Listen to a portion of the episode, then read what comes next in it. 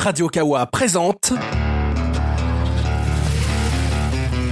Allo Central. Avec Alex le serveur et sa bande, la culture a son nouveau QG. Alors, on vous embarque? Coucou les petits loulous, vous savez qui je suis? Mais oui, je suis Clémence Dac, j'entends des voix, et une voix m'a parlé la semaine dernière, elle m'a dit « Tu Lucille, emprisonne à LS et présente à l'eau centrale, seul toi-même, pirate l'émission. » Alors c'est ce que j'ai fait, j'ai jeté Lucille dans l'enclos des pandarous, elle s'est fait dévorer d'abord les yeux, c'est important.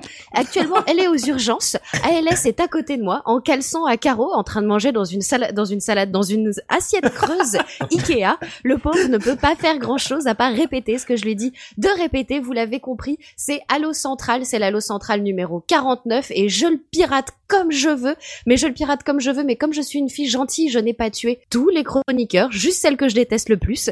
Et donc ce soir, je ne suis pas seule, puisque je suis avec Samuel. Oui, bonsoir, c'était le meilleur lancement de tous les temps, je pense. Oh merci, ça me fait plaisir. Comment ça va Samuel? Mais écoute bien, aujourd'hui j'ai fait exploser une bouteille de débouchévier dans mon sac à dos, mauvais délire, il faut pas le faire. Débouchévier. Écoute, si, écoute, si on pouvait faire une émission de 4h30, je te demanderais de m'expliquer exactement ce qu'est du débouchévier. Je... Bah, enfin. c'est les bah, du desktop, quoi, du machin à la soude, euh, t'en mets dans ton évier, ça le débouche. Ah, je crois que c'était une marque te- spéciale, tu vois. Et ça Mais- te... non, pas du tout, c'est pas une sorte de gâteau qui s'appelle débouchévier, c'est très confusant. Moi j'en ai mangé, ouais, ouais, mon estomac brûle et tout ça. Quoi. Putain, c'était pas bon quand même. Et tu n'es pas tout seul, toi non plus, Samuel, puisqu'il y a un petit cachouchou à côté de toi.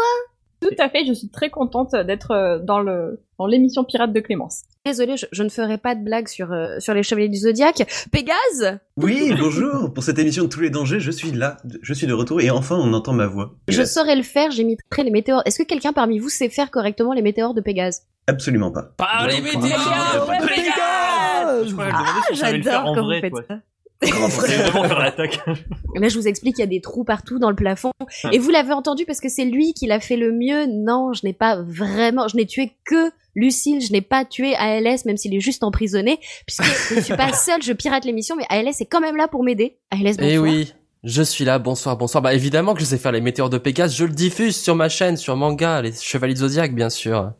C'est- Et là, mais quand tu me dis des choses comme ça, moi je t'imagine tout seul dans une pièce derrière une console en train de regarder la- les chevaliers de la déchéance. C'est c'est pas si loin que ça mon boulot, ça ressemble un peu. Hein. Un petit peu comme les stagiaires d'e-télé, tu sais, t'as pas le droit d'aller faire pipi, tu manges ton sandwich devant. Que Non du si ça va. Je peux faire pipi, mais je peux pas faire beaucoup de choses d'autres non. qu'il est bien ce garçon et j'espère qu'il est aussi bien que Vivian. Qui est Mais oui. Vivian Mais c'est moi-même, euh, ça va bien. J'étais un peu fatigué avant l'émission, mais tu m'as redonné la pêche, là. Je suis, je Et- suis chaud. Résultat, je ne, je ne sais guère comment t'appeler Vivian puisque sur le sur le sur le conducteur tu t'appelles Vivian et là je vois Néofisque. Comment Oui, mais c'est mon identité secrète, ça. Je brouille les pistes. et Il y a un peu les deux, mais donc. euh, Néophyte, c'est sur Twitter, et Vivian, c'est, c'est le nom que mes parents m'ont donné. Mais Écoute, je, je t'appellerai à l'envie Vivian ou Néofisque et j'ai gardé le meilleur pour la fin puisqu'il nous reste un dernier intervenant, c'est Swan.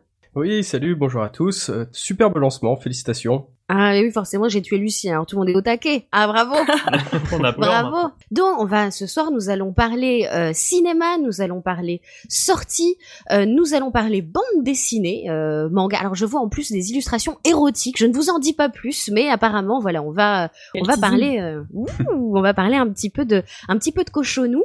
Donc, moi, je, ALS m'a dit fais ce que tu veux. Le premier réseau social. On se rappelle, on se rappelle tous de cette publicité, rassurez-moi. Oui, oui. une- C'était des pizzas, non? Merci. J'avais peur de, j'avais peur j'étais pas une né. hein. Comme Bah non, mais ça date de l'année dernière. euh, c'était- oui. Pas né l'année Il était dernière. pas né. So 2015 quoi. Euh, comme ALS ne m'a fait absolument, ne m'a donné aucune directive, je ne sais pas Voilà. comment lui donner la parole. Hein Bah non, mais prends, garde-la, garde-la, je, pff, Très vas-y. bien. voilà. Donc vous n'allez- entendre que moi ce soir, vous allez adorer. Donc là, Comme a- d'habitude, j'ai envie de dire de toute façon. C'est pas vrai. Tout ça parce que j'ai un petit peu monopolisé la parole dans le dans le Minus 69 sur le cunilingus. Très bon podcast d'ailleurs de Minus 69 que je vous invite à écouter sur Radio Cross Kawa. promo. Elle est parfaite. Pas du tout. Donner au Patreon, tout ça. Et donc, alors j'ai pas le droit de trop tripoter euh, le, le conducteur. Alors ça c'est notre émission Clémence, attention. attention, attention, nous n'avons pas encore fait l'émission sur le onanisme. Non, pas le onanisme. La masturbation, mais c'est pareil. J'ai voulu utiliser un mot savant. Ce qui s'est Sur l'émission sur le nanisme.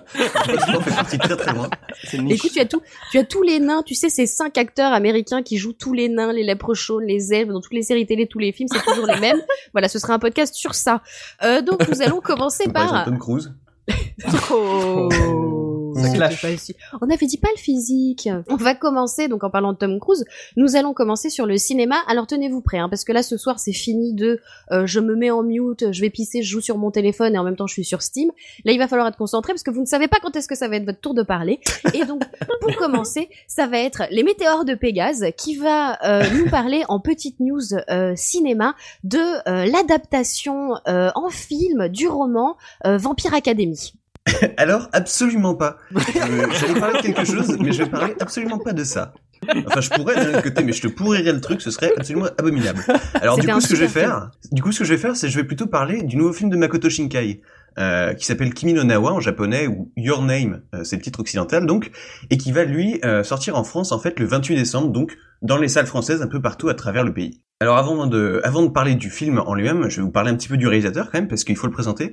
Euh, donc Makoto Shinkai, à la base, en fait, c'était un graphiste pour le jeu vidéo. Il a bossé euh, notamment chez Falcom, la, la société qui fait la série des Is. Euh, et puis ensuite, il s'est fait connaître pour des films, d'abord des courts métrages et puis ensuite des euh, longs et des moyens métrages, avec une animation qui est euh, incroyable, qui fourmille de détails, avec des décors de ouf, avec un, un grand soin qui est apporté à la lumière et avec une approche qui est vraiment très personnelle de la dépiction de, de ses propres personnages en fait. Et euh, je vais pas vous faire toute sa filmo parce qu'il n'y a pas vraiment le temps, mais euh, s'il y a deux films de lui qui sont à voir, ça va être Byosoku Go Centimeter, euh, qui en français euh, s'appelle 5 cm par seconde et j'aurais vraiment pas dû essayer de le prononcer en, japonais. Euh, et aussi Kotonoha no Niwa qui s'appelle en français The Garden of Words parce que bon le français après tout c'est un peu surfait, euh, qui sont tous les deux des films vraiment vraiment magnifiques chacun à leur façon. Et pour finir de vous dire à quel point ce type est un chic type, euh, son film son film d'animation préféré c'est Le Château dans le ciel qui est comme ch- chacun le sait le euh, meilleur Miyazaki. Alors déjà, tu vas Euh, tout de suite, c'est le euh, château non, je continue, je m'en fous. Tu te détends. Euh, et donc Kimi no Nawa, euh, pour oublier cette parenthèse, euh, c'est l'histoire en fait de Mitsuha, qui est une lycéenne japonaise, parce qu'il faut toujours des lycéennes japonaises un petit peu, qui vit un petit peu au, au fin fond du trou du cul du Japon avec sa famille, et elle, ce, ce dont elle a envie, eh ben, c'est de monter à Tokyo. Et puis un peu de l'autre côté du pays, on a donc un lycéen qui vit à Tokyo et qui s'appelle Taki, et qui un jour euh, se réveille après un rêve bizarre et qui se rend compte qu'en fait il est dans le corps euh, de cette Mitsuha et elle-même est dans son corps à lui. Et alors qu'en fait les deux ne se connaissent ni d'Ève ni d'Adam. Personnellement ensuite j'ai arrêté de lire le, le résumé Wikipédia là parce que je ne voudrais pas me spoiler. Euh, mais euh, tous tous ceux qui ont vu le film ont l'air d'en dire du bien donc euh, je vous invite vraiment à aller voir ça en salle le 28 décembre. Et puis aussi une, une petite anecdote qui est, qui est marrante à, à dire, c'est que euh, pour les, les fans d'animation, on voit à peu près tous les jours le nom du film popper dans, dans nos fils d'actualité parce qu'en fait Kimi no Nawa, il n'arrête pas de péter des records de box-office au Japon. Là en ce moment, c'est en fait le septième film euh, au box-office japonais de tous les temps. C'est-à-dire, il a fait 17 milliards de bénéfices. Euh, donc, euh, et il est juste euh, juste derrière Mononoke Hime. Donc, euh, il va continuer sa progression et on espère qu'elle sera longue. J'ai envie de faire une vanne dégueulasse. Donc merci Pégase. J'espère que tout le monde sait la vanne que j'avais envie de faire pour rebondir. Oui, tout ça, non, tout Je ça. pense qu'on l'a tous en tête. hein. Non, je- j'espère. Mer- Merci. Et ailleurs merci, Ça aussi. me fait plaisir. Alors, je suis pur peut-être parce que je ne l'ai pas. Ah mais écoute, je t'expliquerai à la- pause tu musicale. m'expliqueras, tu m'expliqueras. Je te montrerai à la pause musicale, t'inquiète pas. Tu me prendras un exemple. Écoute, donc nous avons euh, ensuite Néophiste qui va nous parler. Non, absolument, pardon. Néophiste. Si. Wow, Vivian, comme tu veux. comme- Pardon. Je suis. Ah bah, très bien. Donc Néophiste euh, va nous parler. de- oh, oh, oh, oh, oh. En plus, en plus, ça tombe très bien. Alors pour toi, je, je ne vais pas modifier ton, ton truc parce que ça me fait beaucoup rire. Tu vas nous parler de Doctor, de Doctor Strange, le sorcier concombre. Eh oui, c'est une petite blague par rapport à notre ami Benedict Cumberbatch qui, euh, qui joue le personnage principal de ce nouveau film. Euh, bah bon, tout le monde l'a déjà fait, hein, donc c'est pas, pas très original. Là, je Euh, comprends et pas donc- pourquoi concombre. Euh, Parce que Cumber- Cumber, euh, cucumber, tout ça, tout ça, quoi. Non, Sac de évidemment, si on, commence à, concombre. si on commence à faire Il- des jeux de mots et en plus Il a un nom anglais, imprononçable et il a une tête imprononçable aussi, donc c'est c'est génial. Mais il est très bien, on ce fait garçon. très attention à ce que tu dis sur Benedict Cumberbatch. Ouais, je l'adore. Cet homme est parfait. Cet homme est merveilleux. Parfait. Et donc, je dans parler- Je voulais vous parler de ce film euh, euh, parce que je suis, moi, je suis fan de, du, du MCU, comme on appelle ça, donc qui est le, qui est le Marvel Cinematic Universe, qui reprend en fait euh, tous les films qui sont sortis euh, depuis déjà quelques années et qui sont produits par Marvel Studios. Euh, et donc c'est le quatorzième film de ce Marvel Cinematic Universe, donc cette, euh, cet ensemble de films reliés les uns aux autres au cinéma. Et donc c'est l'adaptation d'un perso qui a été créé par Stan Lee et Steve Ditko dans les années 60. Donc Stan Lee, euh, le papa de beaucoup de personnages de comics. Et donc, c'est un- euh, ce Doctor Strange, c'est dans une période New Age qu'il a été créé, et son origin story, donc son, son origine, euh, c'était un- en fait un chirurgien brillant. Le gars était méprisant possible sur le sur de lui, il se la pétait, et c'était le meilleur dans, dans sa discipline, et il le savait. Et puis, il a un horrible accident de voiture, et, euh, et il est bien amoché, et ses mains sont broyées, et donc il ne sait plus exercer son métier de brillant chirurgien. Et donc il va essayer un peu tout ce qui existe dans la médecine occidentale pour euh, pour essayer de réparer ses pauvres petites menottes. Euh, il n'y arrive pas. Et donc euh, par euh, l'intermédiaire de quelqu'un, il a une information sur le fait que euh, dans l'Himalaya, un, certain ancien aurait peut-être le, pouvoir mystique de guérir ce type de ce type de maladie. Et donc il va partir là-bas et on va suivre son parcours initiatique qui va faire qu'il va finir par devenir ce qu'on appelle le sorcier suprême, donc euh, le chef des sorciers dans l'univers Marvel en tout cas sur sur la Terre. Et donc c'est un film qui a été réalisé par euh, Scott Derrickson, qui est un réalisateur américain à qui on doit jusqu'à présent plutôt des films d'horreur avec des jumpscares un peu un peu partout. Euh, et le casting, donc euh, on l'a dit tout à l'heure, mais donc euh, le personnage principal, euh, donc c'est Benedict Cumberbatch. euh, je vais pas, je vais plus le, le présenter, mais donc on doit, on lui doit Sherlock, le personnage de Sherlock à la BBC, euh, un- le magnifique film qui est D'Imitation Game et d'autres films. Mais à côté très lui, chiant. Oh, c'était très bien dans le- D'Imitation Game. Dans le Oui, c'est c'était c'était. Il fait la, il fait la voix du dragon et la tête du dragon et, tout ça. et, euh, et donc ce Benedict en plus de Benedict Cumberbatch il y a aussi euh, Tilda Swinton. Euh, donc euh, je présente plus non plus qui est une actrice quand même euh, assez protéiforme. J'adore ce mot il y a Mads Mikkelsen et il y a Rachel McAdams qu'on a vu aussi il y a pas très très longtemps dans la seconde saison de de, de True Detective qui était assez décevante mais je trouve je trouvais qu'elle s'en sortait quand même plutôt plutôt bien elle-même et donc euh, bah, comment elle filme? Bon certains vont dire que c'est une énième origin story de, super-héros c'est pas tout à fait faux. C'est vrai qu'on reprend, bah, le gars, il a un début et puis il devient euh, super puissant, un super héros, etc. Mais le film est assez court, il tire pas en longueur, ça dure 1h45. Et même si l'intro est plutôt classique, euh, en fait, tout ce qui est visuellement, tout ce qui symbolise la magie et la façon dont c'est intégré dans le film est vraiment euh, innovant. Il y a deux trois trucs qui sont inspirés de, de d'Inception, donc il y a Inception, pardon. Donc il y a, il y a des comme des buildings entiers ou des quartiers qui se soulèvent. Je sais pas si vous voyez ces scènes dans Inception où euh, où le- une ville entière se replie, euh, etc. Et donc il y a ça cette- vient de, de Dark City quand même, euh, avant Inception. hein. Ah tu tu ouais d'accord. Donc le, le point originel est plutôt Dark City. Ah, j'avais oublié. Tiens pourtant j'ai vu Dark City à l'époque, mais oui t'as raison. Et donc euh, donc ce, ce- ces, effets-là sont, sont aussi dans, dans Doctor Strange, mais il s'est utilisé à des fins d'action. Donc euh, dans Inception ça servait plus comme fond et comme décor. Et ici il y a des scènes d'action qui utilisent ces effets etc. Et c'est assez assez bluffant et intéressant. Et alors il y a tout un côté aussi couleur dans les sorts que Doctor Strange utilise, qui pour un film de super-héros est rafraîchissant parce qu'on a parfois des films de super-héros qui sont assez gris, euh, euh, parfois pas gris mais gritty comme on appelait, etc., qui sont pas toujours euh, très flash. Et là, il y a quelques éléments de couleur, dont euh, les tripes de, de passage dimensionnel, parce qu'il y a toute une logique de, de dimensions parallèles, etc. Et donc, quand il est projeté dans ces dimensions parallèles, il y a des effets euh, de couleur qui ressemblent fort aux cases de comics des années 60 et qui, euh, qui pètent assez fort et qui sont vraiment vraiment belles. Donc moi en résumé, c'est un, un film que j'ai vraiment beaucoup aimé, mais bon, je suis pas objectif. Je suis, comme je disais tout à l'heure, je suis fan, une fan du MCU, mais vous en prendrez plein les mirettes si vous y allez. Rien que pour l'aspect visuel, ça, ça vaut plus la peine. Je sais pas si parmi vous il y en a d'autres qui ont eu la chance de le voir aussi. Oui, moi j'ai vraiment beaucoup aimé aussi euh, visuellement et euh, j'ai trouvé que l'histoire était euh, bien ficelée et se tenait euh, de bout en bout, ce qui n'est pas toujours le cas quand même euh, dans les films du MCU. Ouais, c'est propre quoi. Franchement, Voilà. c'est- fait, ouais, c'est fait tout à fait correct. Mais je comprends qu'il y en a certains qui disent ah oui, c'est encore euh, du début. euh, on introduit le gars et puis il, il a, les- il a ses pouvoirs, etc. Donc ça c'est c'est un peu toujours la même chose. Mais mais la façon dont c'est fait, c'est bien fait et euh, je vois pas comment on peut s'ennuyer pendant pendant le film quoi. Moi, moi, j'ai trouvé que ce qui était intéressant dans ce film-là par rapport au MCU justement, c'est qu'il nécessite pas forcément d'avoir vu les 13 autres films pour y comprendre quoi que ce soit. Ce qui est un peu un des problèmes moi que j'ai avec le MCU parce que je suis pas tous les films. Euh, et si tu commences par Avengers 2 ou, ou Iron Man 3, tu comprends strictement rien à ce qu'on te raconte. Alors que là, c'est un bon point d'entrée, je trouve. T'as pas besoin de, à part pour la scène post-générique, mais t'as pas Ouais, besoin ouais. d'être. euh, Oui, il est autosuffisant. Il y a quelques clins d'œil quand tu connais l'univers. Bah, il y a, il y a des choses, euh, Voilà, des mais- liens avec d'autres trucs, mais, mais c'est clair que tu peux le voir comme un film, comme un film indépendant.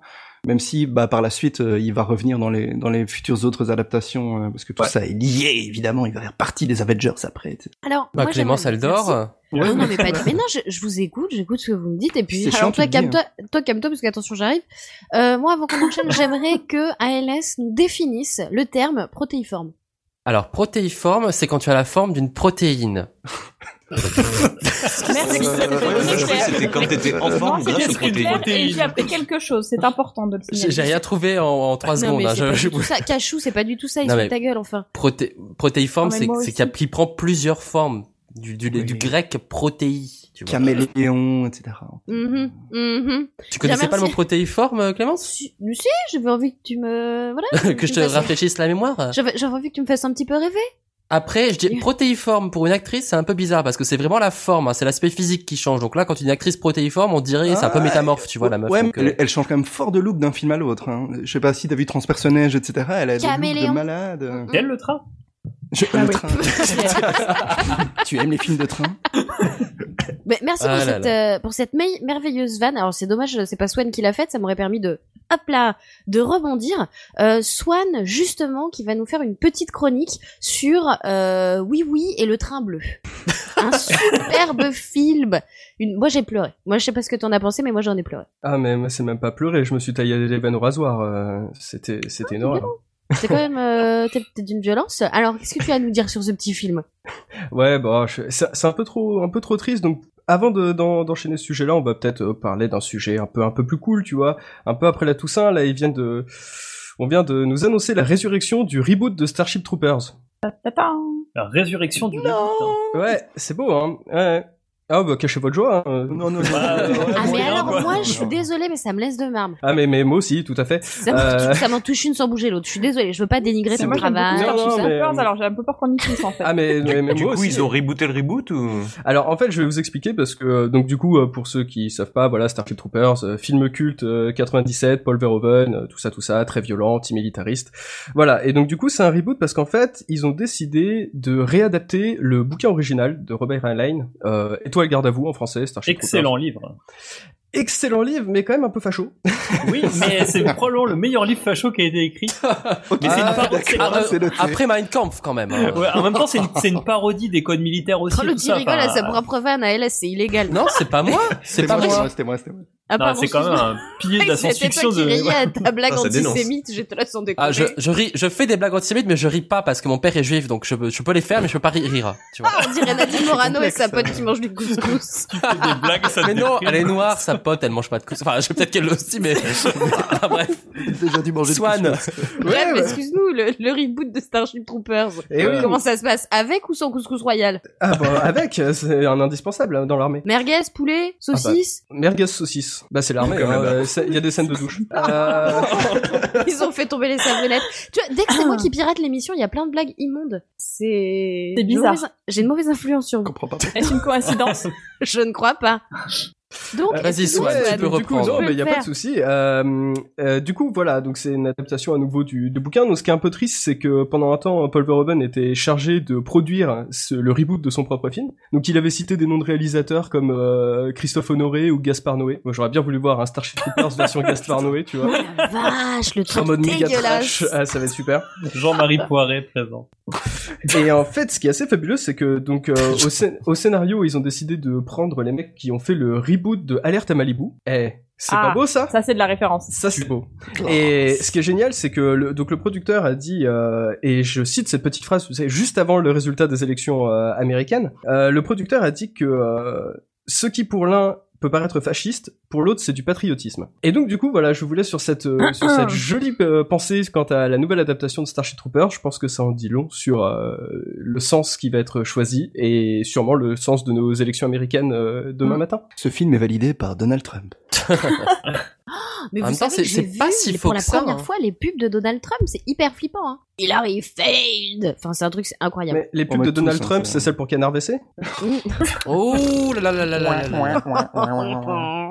Alors moi, par contre, je suis désolée, je me suis complètement perdue dans ta news. Je sais pas si tu parles de Donald Trump, de Starship Trooper, des élections américaines. Moi, je suis perdue là. En même Quand temps, comme parle on de oui oui alors Poussinou, mais oui, enfin, oui, je veux on a perdu oui, oui. Non, En mais même temps, comme on n'est plus en direct, Donald Trump est élu depuis longtemps maintenant, en fait. Ah Oh, merde. peut-être. Ah oui, c'est vrai.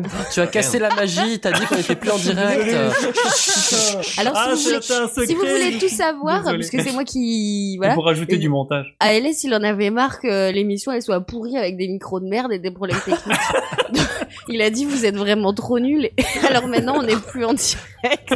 Mais réagissez quand en même sur Allo Central avec E, hein, bien on sûr. répondra pas, c'est tout. Voilà, réagissez avec le Ah hashtag Allo Central avec un. Euh. Non, on me respecte à moitié dans cette émission, c'est terrible. On sent que c'est Clémence qui tient les rênes là. Quand même. C'est lui, c'est lui. Le Bah, du coup, Clémence- est mort.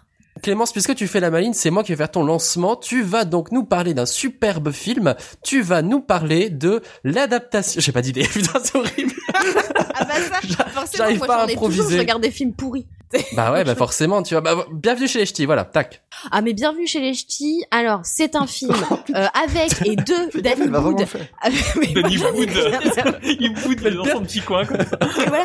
Et donc un film absolument merveilleux puisque dans les années 2000, de toute façon nous l'avons vu. Mais elle le fait vraiment en plus. L'année dernière, on peut Stop, rire stop, stop, stop. Abort, abort. Ch- Children of Men. Repartons sur les choristes. Préfère- Oui.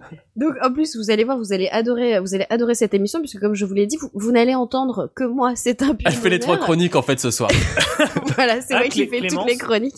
J'ai décidé, c'est oui. Clément. Oui mon petit poussinou, qu'est-ce qui Oui, t'arrive peux- tu sais que euh, Bienvenue chez les Ch'tis, c'est le dernier film français pour lequel on a produit des VHS. Voilà, c'était le fun fact du soir. 20 000 VHS ont été vraiment très produites. intéressant. Voilà, Maintenant, j'arrête de te couper. Et ça a duré longtemps la VHS. Et savais-tu, mon petit que j'ai un jeu DS Bienvenue chez les ch'tis Est-ce qu'il est bien? Ah bah, Je ne sais pas, je ne l'ai jamais lancé. Ah, C'est dommage, mais il faudrait que tu nous le chroniques. La vraie question, c'est est-ce qu'ils ont sorti la bande son en, en cassette audio? Euh, ça, ah bah, serait je ne sais intéressant. pas. C'était peut-être mort depuis longtemps. Non, parce Oui, que point, fun, point fun fact, je m'en fous, je pirate l'émission, je raconte ma vie si j'ai envie. Avant, il y a fort, fort, fort longtemps, j'étais sur une autre web radio que personne ne connaît parce qu'il y avait quatre pélos qui, qui l'écoutaient. Pour preuve, c'est qu'un jour, on a fait gagner des t-shirts. Il y a eu un gagnant, évidemment, c'était le seul qui avait participé. Le mec était content parce que par contre, on avait des putains de partenariats. Et le présentateur s'est cassé, m'a dit, c'est toi qui fais la dernière émission. Au fait, tiens, il y a un jeu à faire gagner. Le mec me donne ça. C'était bienvenue chez les ch'tis sur DS. J'ai jamais fait gagner le jeu. J'ai jamais joué. Enfin, moi, j'ai cette merde qui traîne depuis 5 ans. Là, chez moi, je sais pas quoi en faire. Mais Je- du coup, euh, le concours, il marche toujours ou Qu'est-ce toujours participer tu questions Je le veux, je le veux, je le veux. Eh ben, écoutez, euh, très bien. On va, on va faire ça. On va écouter, vous, chers auditeurs. Non, mais pas les participants parce que sinon c'est, c'est quand même pourri. On va faire le premier jeu concours euh, Radio Kawa, le premier jeu concours. Ah, mais c'est pas le premier. Mais en Non, tout cas, Allo Central, oui, c'est le Ta premier. gueule, c'est le premier. tu me fais pas chier. T'es pas, t'es attaché, tais-toi. Sinon, toi aussi, je te fais bouffer les yeux par un pandaron. Donc, c'est le premier jeu concours. Je vous invite donc avec le hashtag Allo Central et en faisant hâte Allo Central, central avec un. Ah non mais no respect clairement. Donc, c'est pas- Tout le monde s'en fout, ok? Et donc euh, le but c'est je vous invite à nous envoyer sur Twitter en 145 caractères. C'est 145 sur Twitter. 140, je crois. Ouais 140. Bon là-dedans 140. quoi? Puis bon, faut retirer les caractères dont t'as besoin pour le hashtag et tout, donc... euh, Mais écoute, tu, cal- tu calcules et puis après tu me dis. Ouais, ouais. Euh, tu comptes les espaces, les virgules, tout ça. Je vous invite donc à nous faire euh, des blagues. Voilà, vous faites euh, en un tweet, vous faites une blague. Euh, vous faites pas des, des Fred, hein, ou Fried ou je sais pas quoi là. Un tweet, une blague. Et la meilleure et la meilleure blague, celle qu'avec ALS on aura jugé la plus drôle, euh, recevra. Bienvenue chez les ch'tis sur DS. Voilà. C'est fait. Un beau y aura cadeau. Sinon, ta C'est chronique sur euh, Children mais of Men. L'émission qui va durer deux heures. Donc, Ouais, j'ai peur. Hello Central, votre émission jeux vidéo et bienvenue chez les ch'tis. Euh, vrai. Donc, euh, c'était un vendredi soir, parce que je, je suis un petit peu storytelling. C'était un vendredi soir, un vendredi soir fatigué et un petit peu à bout après une longue semaine. Je pense qu'on connaît tous des vendredis soirs comme ça. Et j'avais envie d'un petit film sympa. Donc je me pose, je passe en Un revue la, petit la- boulard. Un petit mais oui. Non, ça c'est pour le samedi soir. Ça, tu mélanges tout, LS. Oh. Je passe en revue la, la petite pile des DVD, vous savez ceux qu'on a acheté à 10 euros les trois et qu'on n'a pas et qu'on n'avait pas encore vu avec l'autre moitié du canapé. Et là, je tombe sur Children of Men. Je lis à peine la jaquette. Tout ce que je vois écrit c'est dystopie. Et là, je fais oh mon amour, c'est génial. J'adore les dystopies. J'ai lu Hunger Games, Le Dernier Jardin, Divergente. Franchement, j'adore. Vous allez comprendre un petit peu pourquoi euh, plus tard cette phrase était juste débile. Euh, j'ai rien vu, hein. j'ai fait attention à rien, j'ai pas vu l'affiche un peu dark, pas vu l'interdiction au moins de 12 ans, j'ai rien vu venir, j'ai pris Les Fils de l'Homme, puisque donc en VF ça s'appelle Les Fils de l'Homme, en pleine gueule, avec la violence d'une visite à la maison de retraite après un lendemain de gueule de bois. C'était un pur bonheur. Donc à la réalisation, qui est-ce qu'on retrouve? On trouve le fameux Alfonso Cuaron. Au casting, il va y avoir entre autres Clive Owen et Julianne Moore. Et dans, dans le tas, il, y a un paquet d'acteurs excellents. Et en fait, si vous faites attention, on les a tous déjà vus, mais sauf que c'est ce genre d'acteur qui est tellement bon qu'on n'arrive pas à se rappeler où est-ce qu'on les a déjà vus, mais on sait qu'on les aime bien. Euh, alors, le pitch, on est en 2027. Le monde s'est complètement effondré. Il y a une grande partie de la planète qui a été dévastée par des attaques nucléaires, la guerre, tout s'effondre. Il n'y a qu'un seul régime qui tient, c'est le régime totalitaire de la Grande-Bretagne, où l'immigration est devenue totalement prohibée. Les migrants sont traités comme des moins que rien, ils sont traqués, ils sont envoyés au camp de Brexil, qui se tient dans le sud de l'Angleterre. Puisque forcément, toutes ces personnes qui fuient la désolation viennent en Angleterre, qui est le dernier pays qui tient. Mais l'Angleterre est également secouée par des attentats, par des actions du groupe de rebelles Les Poissons, euh, qui militent en faveur du droit des, des immigrés. Et comme si ça suffisait pas, depuis 2008, aucun enfant n'est né. L'humanité est complètement et absolument infertile. Là, normalement, on a à peu près compris qu'on va pas trop trop rigoler. Mais j'avoue, je m'attendais quand même pas à ça. On y suit donc comme héros incarné par Clive Owen, un ancien activiste politique devenu employé de bureau et qui va, de fil en aiguille, se retrouver à escorter une jeune fille immigrée clandestine à travers tout le pays parce qu'elle porte en elle ce qui est peut-être le futur de l'humanité. Est-ce que ce n'est pas follement poétique? Carrément. Si, grave. Ah, j'ai- Très bien. Ouais, c'est top. Allez Super, excusez-moi, je- excusez-moi, hein, désolé mais pas désolé, hein, je vais continuer à parler toute seule. Donc, ça, excusez-moi de vous Mais non, déranger. on est hein. captivé. bah oui, on est hypnotisé. On est, on est pendu à tes lèvres. Danny Oh. Boone, il est enceint en Angleterre.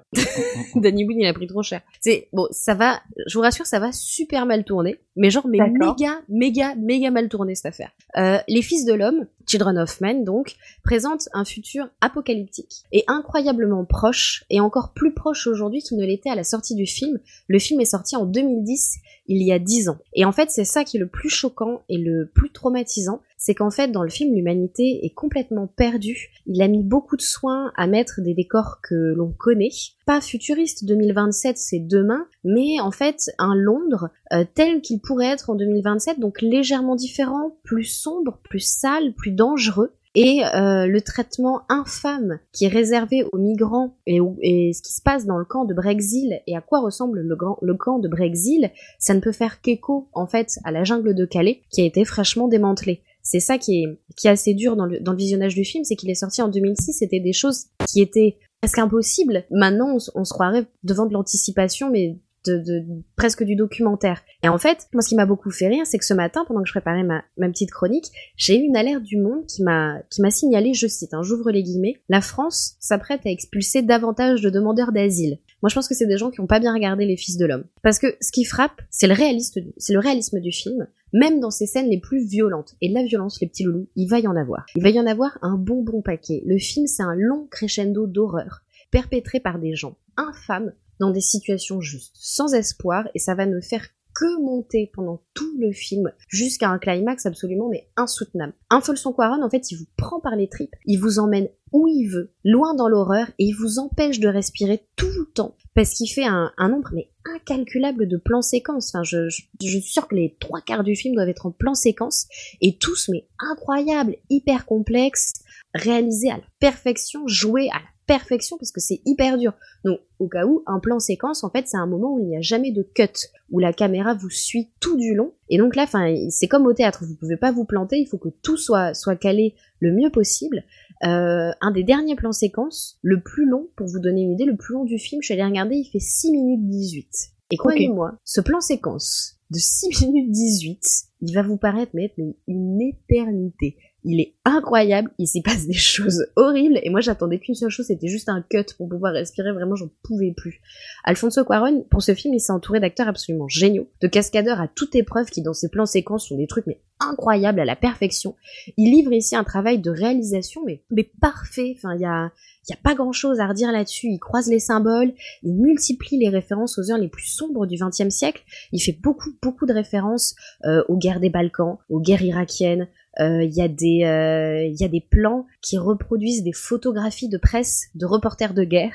Euh, alors c'est pas des choses, vous allez pas vous dire ah mais oui c'est telle photo, mais en fait si après vous faites des recherches, vous vous rendez compte que c'est des photos qui vivent très très fort dans votre euh, dans votre imaginaire, dans votre subconscient, qui fait que le film en fait va juste mais vous souffler tout du long. Euh, le spectateur, il est pris dans un maelstrom d'émotions qui fait un écho, mais juste mais terrible avec l'actualité. Et dans ce film-là, c'est impossible de détourner les yeux, c'est impossible de passer à autre chose. C'est deux heures où vous avez mais le nez dans la misère de l'humanité. Et vous êtes dans un film, mais vous savez en fait que ce que vous voyez est réel. Vous savez que ce que vous voyez se passe vraiment dans d'autres pays. Vous savez que ce que vous voyez est en train de se passer chez nous. Vous savez que ce que vous voyez pourrait se passer comme ça. C'est très très dur. Les Fils de l'homme, c'est adapté en fait du roman. Et je suis désolée, j'ai fait un bruit de bouche dégueulasse. C'est Les Fils de l'homme, c'est adapté du roman éponyme de P.D. James. Alors P.D. James, c'est une célèbre auteure de romans policiers. Euh, elle a fait. euh, alors moi, celui que j'ai principalement su, c'est La mort s'invite à Pimberley. Euh, désolée, euh, fan de, Jane Austen. Mais voilà, elle est surtout connue pour, du policier. Euh, elle a écrit ça, mais en fait, le, film a pas grand chose à voir avec son histoire. Il y a juste le contexte qui est, euh, qui est en commun. Et puis D. James d'ailleurs est hyper satisfaite de cette adaptation. Elle a pas du tout râlé euh, sur le fait qu'Alfonso Cuarón avait fait ce qu'il voulait. Donc moi en fait moi quand j'ai vu ce film j'ai pleuré. J'ai pleuré pendant. J'ai pleuré après quand le générique est arrivé. J'étais vraiment super super mal. Euh, alors il y a certains aspects qui sont sans doute convenus. Euh, moi on m'a dit voilà euh, ça quand même tu le vois un petit peu venir. euh, ça obéit à des règles du genre préétablies de la dystopie et de, la lutte. euh, parce que je je peux pas trop vous expliquer pourquoi, parce que sinon je, vous- je vous spoilerais quand même des événements euh, du film. Mais sauf que moi je trouvais que c'était amené et réalisé avec tellement de talent qu'en fait vous remarquez pas ce qui se passe parce que vous êtes trop trop pris dans le film. C'est pas possible de de s'en détacher, notamment avec les plans séquences, c'est impossible. Alors, ou alors vous n'avez pas d'âme. Qu'est-ce que vous voulez que je vous dise? Euh, Children of Men, c'est une claque magistrale, un bijou du cinéma et qui prend malgré lui, hein, et à cause de l'actualité, une dimension sociale et politique juste incroyable. Regardez-le, vraiment. Il s'agit d'un film qui vous changera, qui changera votre perception du monde et des autres, et c'est hyper important de regarder Children of Men, les enfants des hommes. Bravo, merci Yes, beaucoup bravo. Clément, c'était une très très belle chronique. Est-ce que alors je reprends un petit peu mon rôle du coup pour euh, parce que là tu t'as foutu une ambiance quand même qui est un petit peu Allez qui contraste avec Allez, le début. On enchaîne. Euh, Est-ce que vous avez vu vous Children of Men euh, Non. dans l'assistance Du tout. Moi, j'ai Oui, lu à l'époque. Alors un petit Swan, je sens que oui. Euh, oui, moi je l'ai vu. Euh... Alors moi je suis arrivé un petit peu après la vague où tout le monde en parlait, tout le monde disait que c'était fabuleux, que c'était un peu comme Bienvenue à Gattaca en fait. Je pense que c'est des films que j'ai découvert en, en pleine vague où tout le monde parlait de ça, donc j'avoue que j'ai été un peu déçu. Par contre, j'ai surkiffé le making of. Le making of il est ouf. Euh, justement, tu parlais des plans séquences et tu vois comment euh, comment il les a truqués, comment il les a réalisés, le travail des cascadeurs, des acteurs. Et vraiment, si vous avez l'occasion de choper le making of, il est il est passionnant. Très bien. Euh, Ça, ça a cassé tout. Moi, je sais pas, tu m'as dit, tu reprends ton rôle, tu reprends ton rôle. Bah, oui, moi, bah, voilà. moi, je suis un peu, je suis un peu nage, je suis un peu au-delà de tout, enfin, au- enfin, pas au-dessus, ça fait un peu connasse, mais, euh, enfin, tu vois, c'est des trucs comme j'écoute pas ce qu'on me dit. Je, j'avais jamais en- vraiment entendu parler de ce film, en fait. Je savais pas ce que c'était. La preuve, c'est que je le découvre dix ans après sa sortie, euh, en étant persuadée que, oh là là, trop bien, c'est une dystopie comme Hunger Games. Bon, comment vous dire que j'étais. Non, mais- Sérieux. J'avoue j'avoue que c'est c'est presque un plaisir de. Enfin, j'aurais voulu le découvrir dans tes conditions, tu vois, un peu euh, comme ça, sorti derrière les fagots. Et je pense que, comme beaucoup de choses, quand t'as beaucoup de gens qui en parlent, c'est c'est toujours un peu décevant. Mais tu, je je je t'envie. Mais c'est ça un petit peu aussi Halo Central, c'est pouvoir partager des coups de cœur surprises comme ça. Donc n'hésitez pas à, à découvrir du coup Children of Men. Qu'est-ce qu'on va s'écouter tout de suite, Clémence? Mais oui, parce que j'ai aussi le droit de pirater la musique ce soir. Alors ce soir, on va écouter un petit peu de K-pop, comme ça on va se mettre bien. On va écouter Abracadabra des Brown Eyed Girl. Charlie, ya ya ya. Merci. À tout de suite dans Halo Central avec un. Oh, Euh.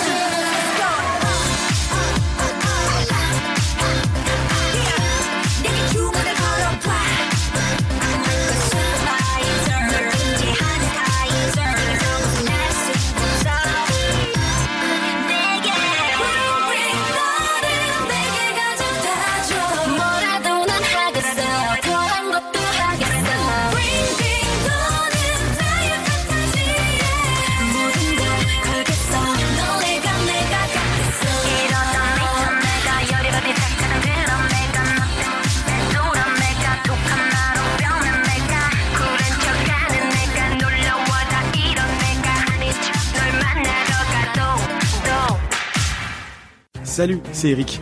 L'univers des comics vous intéresse mais vous n'osez pas vous y plonger? Vous êtes perdu dans la multitude de titres et d'adaptations au ciné? Vous confondez toujours Batman et Robin? Ah mais ouais, mais c'est chaud là quand même, c'est chaud. Dans Comics Outcast, avec une équipe de chroniqueurs de tous horizons, on décortique pour vous les titres sortis récemment, on revient sur des grands classiques du genre, on vous présente les auteurs et les illustrateurs qui font du bruit, on va même jusqu'à regarder les films, les séries télé et les dessins animés dans la bonne humeur et avec beaucoup de mauvaise foi. Pas de prosélytisme. Marvel, DC, Image Comics, mais aussi Dark Horse, IDW et les maisons indées, tout y passe. Il y aura forcément quelque chose pour vous. Comics Outcast, c'est toutes les deux semaines sur Radio Kawa. Allô Central Et oui, vous avez dû le remarquer, quand je vous ai, quand je vous ai fait une petite émission de Brown Eyed Girl, ça n'était absolument pas celle-là, je me suis trompée de chanson, je m'en suis, je m'en suis rendu compte après, c'est dommage. Mais euh, voilà, résultat après, résultat, la, la petite vanne devient un petit peu raciste. Je suis vraiment désolée, je, je, je m'y attendais pas. Euh, et donc, vous êtes de retour dans Allo Central. Allo Central avec un... Non, vraiment, les gars, j'ai toujours rêvé de faire ça. Vraiment, vous le faites hyper mal. C'est super triste. oh, oh, ça va J'espère que quand je le referai pour la fin, ce sera un petit peu mieux. Et oui, au cas où vous prendriez l'émission en cours de route, ce qui est relativement... Euh... Si, c'est possible, si vous l'écoutez en direct. Si vous la prenez en cours de route, vous ne le savez pas encore, mais oui, j'ai tué, j'ai tué Lucille. Euh, j'ai tué mon père. Non, j'ai tué Lucille, je l'ai jetée dans l'enclos des pandarous qui lui ont dévoré les yeux. La pauvre est encore en train d'agoniser dans un bac à sable. J'ai piraté l'émission, c'est moi qui décide ce qu'on fait, c'est moi qui décide ce qu'on dit. Et maintenant, on va parler de sorties, on va parler des news, et c'est Samuel qui va nous raconter une petite marche qu'il a fait récemment dans Paris. Alors dis-nous, Samuel, c'était comment la manif pour tous? Alors, alors, mais je peux raconter une vraie anecdote par rapport à ça. C'est-à-dire que j'étais juste après la manif pour tous à Paris. Il y avait des stickers partout et j'ai effectivement marché pendant 4 heures dans Paris, puisque je suis parti de chez une amie qui m'hébergeait pour le, temps du repas, euh, qui était vers Saint-Denis, et j'ai décidé d'aller au live de Radio Kawa à pied. Mauvais délire, surtout qu'en plus je suis passé par la boutique euh, Ghibli, ce qui m'a fait une petite pause à piétiner pendant à peu près deux heures devant la boutique où tout était très cher et où les produits n'étaient pas arrivés. Mais je suis quand même arrivé à temps pour le live de Kawa, donc tout allait très bien. Voilà, c'était ma news sortie. Eh bien, merci Samuel Et sinon, quand même, vous pouvez aller voir l'exposition The Color Line, qui est euh, une exposition pour les 10 ans de- du Quai Branly, qui est visible jusqu'au 15 janvier, qui est une des premières e- expositions bah, jamais tenues à euh, sur le thème des artistes afro-américains et de la ségrégation. C'est-à-dire que c'est une, un- une exposition qui tend à rassembler en fait un, un genre de l'art américain, mais qui est très méconnu et très peu étudié pour le moment. Le Qui sont, bacon. En fait, euh, Tu parles d'un genre de l'art américain, je sais pas. Mmh, euh. C'était des- c'était très très c'était saillant comme blague. Bravo, félicitations, 10 sur 10. Donc c'est euh, quelque chose qui est encore assez peu connu dans l'histoire de l'art, c'est-à-dire la manière dont les Afro-Américains se sont appropriés leur propre histoire au fur et à mesure qu'ils la vivaient. Donc euh, bah voilà, allez voir ça, c'est OK Branly jusqu'au 15 janvier et sinon traverser Paris pendant 4 heures, c'est super, surtout si vous le faites pas avec la manif pour tous. Ben merci Samuel. Voilà. Oui, alors je vous rassure, hein, c'était une boutade. Hein. Samuel ne fait pas la, la manif pour tous. Enfin, tu pourrais la faire, je t'en voudrais pas, hein, mais enfin. Bah moi je m'en voudrais un peu Je- perso. euh, si, en fait, bon. je t'en voudrais, un peu, mais euh, bref, euh, wouh, est-ce qu'on s'enfonce? Mais oui, on s'enfonce et on s'enfonce tellement qu'on va donner la parole à ALS pour qu'il Ah. nous dise un petit peu euh, comment se sont passées ces dernières vacances euh, dans la grotte de Lascaux. Alors écoute, euh, bah, la meuf qui a plus d'idées, tu sais. Mais j'ai rencontré ton mec là-bas, figure-toi. C'est vrai, tu as rencontré l'autre moitié du canapé? Exactement, qui fête un petit peu ses Lascaux, je sais pas, c'est c'est quoi, c'est pff, 60 000 ans, j'en sais rien du coup du tout. Je suis pas sûre qu'il y avait de l'humanité il y a 60 000 ans. Qui veut aller Bah, faire l'humanité, si, recherche quand même, quand même. Franchement, franchement, La Swan, meuf, elle est créationniste en fait. on sait pas, mais, écoute, pour tous, euh, il y a deux- il y a deux- design, tout ça, quoi. complètement. Il y a un pattern, hein. Il y a 2000 ans, il y a Dieu, il est arrivé en 7 jours, bim bam boum, une pomme il arrive en slip. Non, en 6 jours, il arrive en Ouais, 6 six jours, jours. Le septième, c'est Dodo Meuf. Tac, tac. Alors, Bam bah écoute Swan, pendant qu'ALS nous fait sa petite news, t'as à peu près 3 minutes euh, devant toi pour nous faire une petite recherche Wikipédia et dans 3 minutes je t'interroge sur euh, quel âge ont les hommes de Cro-Magnon et en quelle époque sont apparus l'humanité. Je te préviens, voilà chef, 3 oui, minutes. chef. Je fais ça tout de mais il y a pas, il y a pas de début de l'humanité parce que il y a pas de, comment dire, il y a pas de, comment dire, c'est- tu peux pas passer du singe à l'homme, tu vois, ça se fait progressivement, donc tu peux pas, tu peux pas dire là, c'est le début de l'humanité. C'est Mais comme si ou à un poule. moment on a pris un Non. singe, on l'a roulé dans la poussière, on lui a arraché un bout de hanche et pouf, ça a fait une femme. Bon, ok, d'accord. Je vais plutôt te parler de Shutter Island en parlant de, de bout de, de bout de hanche et tout. Donc, alors, Shutter Island, c'est un, c'est- alors, c'est un film, bien sûr, évidemment, avec Leonardo DiCaprio, mais c'est aussi un escape game, figurez-vous, puisque à Victory Escape à Paris, il y a une salle dédiée à Shutter Island. Alors, le but, c'est très très simple. Donc, vous y allez avec vos potes. Comme d'habitude, vous avez une heure pour vous en sortir. Et il faut trouver qui et pourquoi on a tué Léo? Donc, euh, voilà. Donc, c'est un, c'était un infiltré. Et donc, on doit s'infiltrer dans les laboratoires de Lille pour découvrir ce qui s'y trame. Et, euh, et vraiment, j'ai beaucoup aimé ce, comment dire, ce, ce, cet escape game. Parce que, alors, attention, mini mini spoil, bouchez-vous les oreilles pendant 10 secondes. Parce que je vais vous dire comment ça se passe au début. En C'est hyper est- radiophonique ça. bah, on est dans le noir au début et ça je trouve ça assez cool quand même donc de devoir un petit peu euh, tripatouiller. J'en dis pas plus. Euh, c'est assez varié au niveau des énigmes quand même de la bonne euh, bonne qualité. Et puis euh, il y a de la dextérité aussi. C'est pas euh, que des énigmes de clés. Il y en a très très peu. Ça le le classique cadenas et tout je crois même qu'il y en a il y en a pas du tout il me semble même d'ailleurs. Donc euh, c'est ça qui me plaît aussi, c'est quand c'est des trucs un petit peu plus recherchés finalement. Et là, on a trouvé un petit peu euh, cette ambiance, tout ça, chez Victory Escape. Donc euh, ça se passe du coup à 21 rue de la Victoire à Paris, près du métro Notre-Dame de Lorette. Et ils ont aussi des salles d'ailleurs inspirées de Matrix, aussi sur le Diamant de la Joconde ou Alerte à Volgograd. On est très bien reçu, c'est assez cosy. Le niveau est quand même assez assez élevé, mais j'ai réussi à sortir quand même deux Shutter Island. Et euh, voilà, il y a six salles en tout, avec quatre, euh, quatre salles différentes réparties en six salles. Donc si vous voulez faire des petits groupes pour pouvoir vous affronter en même temps que vos potes, pourquoi pas, c'est aussi possible. Et euh, ça fait partie en tout cas de, euh, ouais, je dirais mon top 5 des meilleurs escape games que j'ai fait jusque là. Donc c'est Shutter Island Victory Escape. Alors juste euh, juste par curiosité parce que moi j'ai commencé à faire la scène il y a pas longtemps des escape euh, games à, à Bordeaux. Ça coûte combien? Euh, c'est une bonne question. Je me souviens plus exactement du prix. Le mec Ça il a- dépend un mais je peu vous du l'avais nombre dit de le mec il a tellement de thunes. Ouais, c'est. Euh... par- pardon, Ah j'ai entendu oui, c'est euh, vrai. Cachou. Que ça dépend du nombre de participants souvent. Oui, aussi en plus, donc c'est dégressif. Plus on est nombreux, euh, moins on paye par personne. En général, c'est entre euh, 25 et 30 euros. Là, je crois qu'on avait payé 25, il me semble, je sais plus trop. Ok, Voilà. non mais c'était c'est les bah, c'est les mêmes prix alors qu'à Bordeaux. Euh, Oui, en général, c'est dans ces eaux-là, hein, de toute façon. donc, c'est, euh, euh, voilà. C'était c'était vraiment juste juste par curiosité. Merci à LS. Alors mon petit Swan, on en est où là de, de Eh ces bien, petites écoute, recherches euh, euh, historiques, préhistoriques Ah oui, mais préhistorique. Euh, alors, a priori, il y a 7 millions d'années, mais pour Samuel et ses copains de promenade, c'était il y a 6000 ans. Ah, les Cro-Magnons c'était il y a 6000 ans? Eh mais c'était hier les gars. Ouais, enfin hier, euh, non, oui. hier, on, Un peu était, avant-hier, on était le 7, on était le 7 novembre quand même hier. Merde, j'ai encore cassé le truc du Non, direct. non, Non, non, on était le- non, non, non. Attends, on était, on était combien hier? On était le 14 novembre. Voilà. Oui, bien sûr. Hey Qui c'est qui a gagné la primaire de la droite, du coup? Bah c'est Juppé. Eh ben, vous savez pas parce que c'est le 27 novembre. Ah merde. hey, j'ai pas, dit- j'ai pas dit quelle année. On est en 2017 peut-être. à lourd jambon. Ah ah C'est incroyable. Allô jambon. Allô jambon, votre nouvelle émission. Non, mais je te- Donc, ben, résultat, Swan, comme tu as, comme tu as bien fait tes devoirs, tu vas avoir droit à un, à un vrai lancement. Oh, Donc, tu vas beau. nous parler euh, d'une expo, je suppose, machine à dessiner. Oui, exactement. Alors c'est une exposition qui a commencé le 25 octobre au musée euh, des Arts et Métiers à Paris. Voilà, désolé pour les provinciaux, mais qui reste jusqu'au 26 Oh, C'était tellement méprisant. Ouais, je sais. Et la Belgique, tu emmerde. Désolé les pauvres. c'est ça. Non, mais bon, pour ceux qui ont, qui ont un peu de moyens, ils peuvent monter à Paris, découvrir la vraie vie et puis Les pauvres, euh, tant gagner pis, un peu hein. de Tant ouais, vraiment les pauvres. Saleté de pauvre. Euh, voilà, donc c'est une exposition qui étudie le rapport entre le dessin et la machine. Mais donc c'est un rapport bilatéral entre comment on a dessiné les machines et comment les machines ont permis à ce que le dessin évolue. Mais là où, selon moi, l'exposition prend toute sa valeur, c'est qu'en fait, elle est parrainée par euh, Schuiten et Peters. Donc je sais pas si vous connaissez. Skyton, Skyton, Skyton. Skyton, s'il te plaît, pardon, désolé, je, fais- je ferai attention. La n'est pas contente, hein. Eh, je sens là les. Euh, oui, donc voilà, donc c'est personnellement, même si j'écorche leur nom, c'est deux dessinateurs franco-belges que j'aime énormément, qui sont connus pour euh, les cités obscures et Ouais, ouais. pour les Parisiens. Allez, hop, petite anecdote euh, hors provinciaux. Euh, pour ceux qui ont vu la, la station, non mais sérieux, tu vas Ah non, mais- ça tout et même les suite, provinciaux, en ils savent ça. hein.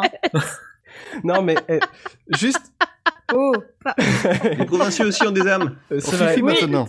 Une notion on connaît la station Arts et Métiers, hein, c'est bon. Voilà, eh bien, la, sta- la Voilà. station Arts et Métiers a été designée par euh, Peter, Peters et euh, bah, je te laisse Néofisque dire le prénom. Skyton. Skeuten, voilà, merci. Yeah. Et euh, donc du coup, voilà, ce qui est assez intéressant, c'est qu'on entre vraiment dans leur, uni- dans leur univers. C'est des, des gens qui sont passionnants, qui ont un, un, un univers qui est fabuleux, qui est magnifique. Et du coup, vous pouvez découvrir des dessins originaux. En plus, il y a un bouquin qui sort en parallèle de l'exposition avec euh, tous les dessins travaillés par les deux auteurs en rapport avec l'exposition. Donc c'est du euh, c'est du bonheur, c'est du tout bon, plaisir d'offrir, joie de recevoir, c'est du soldissimo. Voilà, donc, bah, je vous remercie. Il faudrait un petit bruit de tambour, tch. Merci, bonsoir. Euh, Swan, que vous pouvez retrouver à Arts et Métiers au Rocher de Palmer en spectacle du 12 au 14. Merci Cachou d'avoir rigolé à ma vanne. Le Rocher Parce que le rocher de Palmer, c'est une référence de provinciaux, c'est pour ça. Ah, provinciaux de Bordeaux, sens- alors voilà. Je, ouais, je sens qu'on vient du même bled. Et ouais. Eh ben, Ouais. écoute, euh, toi qui comme moi, une euh, donc une petite provinciale pauvre et arriérée, d'après Voilà. ce que j'ai compris. Euh, donc tu nous fais une petite chronique sortie. Alors est-ce qu'on reste dans le Parisien ou Eh est-ce qu'on sort un petit peu Je vais, Ah. je vais être, je vais faire le moment pour tous les provinciaux. Vous pouvez tous venir à Tours pour faire un escape game super. C'est c'est quelle Euh, ligne de métro, Tours Voilà. Mais c'est le euh, RER, déjà, t'as allez, pas compris ou quoi C'est même au-delà du transilien, là. Non, par contre, Tours, c'est très bien desservi en train, donc euh, n'hésitez pas. Voilà. Chronique. C'était une super chronique, merci beaucoup. Donc, je vais parler mais oui, voilà. Dans 15 jours, elle nous parlera de sa sortie au, au wagon restaurant. Donc voilà, d'un petit escape game. Je vais parler d'un petit escape game euh, sur euh, sur Tours du coup, euh, à Saint-Cyr-sur-Loire, donc euh, vraiment en banlieue proche de Tours, donc même euh, voilà pour ceux qui veulent être en province de la province, c'est possible. Vous pouvez aussi avoir des escape games. Il y en a même à Bordeaux, alors c'est vous dire. C'est voilà, c'est bien la preuve. Hein. En se donnant les moyens, on peut tout à fait euh, tout à fait y arriver. Donc je vous plante un peu l'ambiance de la journée. C'était le samedi du week-end de Halloween et euh, on était parti pour faire un enterrement de vie de jeune fille, donc sur le thème de Halloween. Donc je suis avec sept filles qui se connaissent pas toutes d'avant. Il y a des amis d'enfance de la mariée, des amis de fac, des collègues, la grande sœur et il y a moi. Et l'escape room, du coup, ça paraissait être une bonne façon d'apprendre à se connaître. Donc j'étais plutôt assez super motivée quand même. Les témoins avaient sélectionné un escape room qui est intitulé Le Manoir des Sœurs Aubépine, qui est proposé par Escape Time, euh, donc dans la bonne ville de Tours, euh, toute proche de Paris pour les Parisiens et euh, très bien desservie en train pour ceux qui n'habitent pas Paris. Donc le concept d'Escape Time, c'est qu'on devient un explorateur du temps à la recherche d'un traître qui trimballe des secrets à travers le temps. Et du coup, ils ont créé plein de différentes escape rooms qui évoquent différentes époques. Nous, on a découvert un vieux manoir, mais on peut voyager dans un train à la conquête de l'Ouest, ou alors dans des, appartements futuristes. On un peu pour tous les goûts, donc euh, c'est plutôt pas mal. Alors, comment j'ai abordé un peu cet escape room? Moi, c'était mon troisième escape game, donc j'allais un peu tranquille, euh, les mains dans les poches, comme ça. euh, voilà, j'étais assez contente, assez euh, détendue. Et en s'approchant de notre salle, un papier peint euh, un petit peu bizarre, une lumière rouge assez tamisée, des portraits euh, un peu crépis, des un peu creepy pardon, des sœurs Aubépine. Et là, je commence un petit peu à flipper parce que euh, le truc, c'est que je suis une grosse trouillarde en fait. Euh, je regarde jamais de films d'horreur. Je pense que je regarderai jamais Children of Men dont on a parlé parce que ça avait l'air de faire beaucoup beaucoup trop peur pour moi. Non, ça ne fait pas peur. C'est très violent, en revanche. oui, mais du coup, ça fait un peu peur quand même. J'ai une question. Oui. Si tu me permets, Euh, les sœurs Aubépine, c'est Aube épine ou euh, Non, c'est en un seul mot. Oh, putain. Ah, ce soir, à LS, il parle pas beaucoup, mais alors à chaque fois qu'il parle, c'est pépite. non, Aubépine. Appelle-moi euh, Pépite, en si un tu seul veux. mot. Pépita. mais écoute, t'es pépite et moi je suis pine, on fait comme ça? Voilà. Pépine et Pépite Oh putain. Vas-y, promet. Cachou. Alors du coup, moi, je regarde jamais de films d'horreur. Euh, je préfère à la limite même qu'on me les raconte pas parce que j'imagine trop de choses. Mon trip maximum de me faire peur, c'est de lire les résumés dans Mad Movies. Du coup, euh, j'ai même eu peur en, en voyant Ghostbusters cet été, euh, le remake. hein. Donc euh, voilà, pour vous dire un petit peu euh, Ah, à quel point je mais en suis fait, une c'est ça la vérité. Mais le remake a fait peur à tout le monde. Hein. euh. Non, moi, il m'a vraiment fait peur. Quand même. J'en ai fait des cauchemars pendant trois jours, hein, donc euh, voilà. Oula. Et donc là, euh, voilà, Je te je- juge. je discute un petit peu avec ma copine en lui disant oh, je commence un petit peu à flipper t'es sûr que ça va aller et tout. Et elle me dit non mais ça va être comme la maison hantée à Disneyland ça va aller ça va être euh, tu vois décoré un peu façon victorien avec des détails un peu gloomy mais en fait euh, c'est quand même juste une escape room euh, c'est bon. Tu, tu te calmes ça va bien se passer. Ok je me calme. Et on entre un peu tout un peu comme un petit troupeau de petits poneys comme ça euh, tout content euh, tout content on entre dans cette première salle euh, donc j'aimerais vous donner envie d'aller vous confronter à cette escape room, donc je vais pas trop en dévoiler, mais je vais vous raconter vraiment mon ressenti.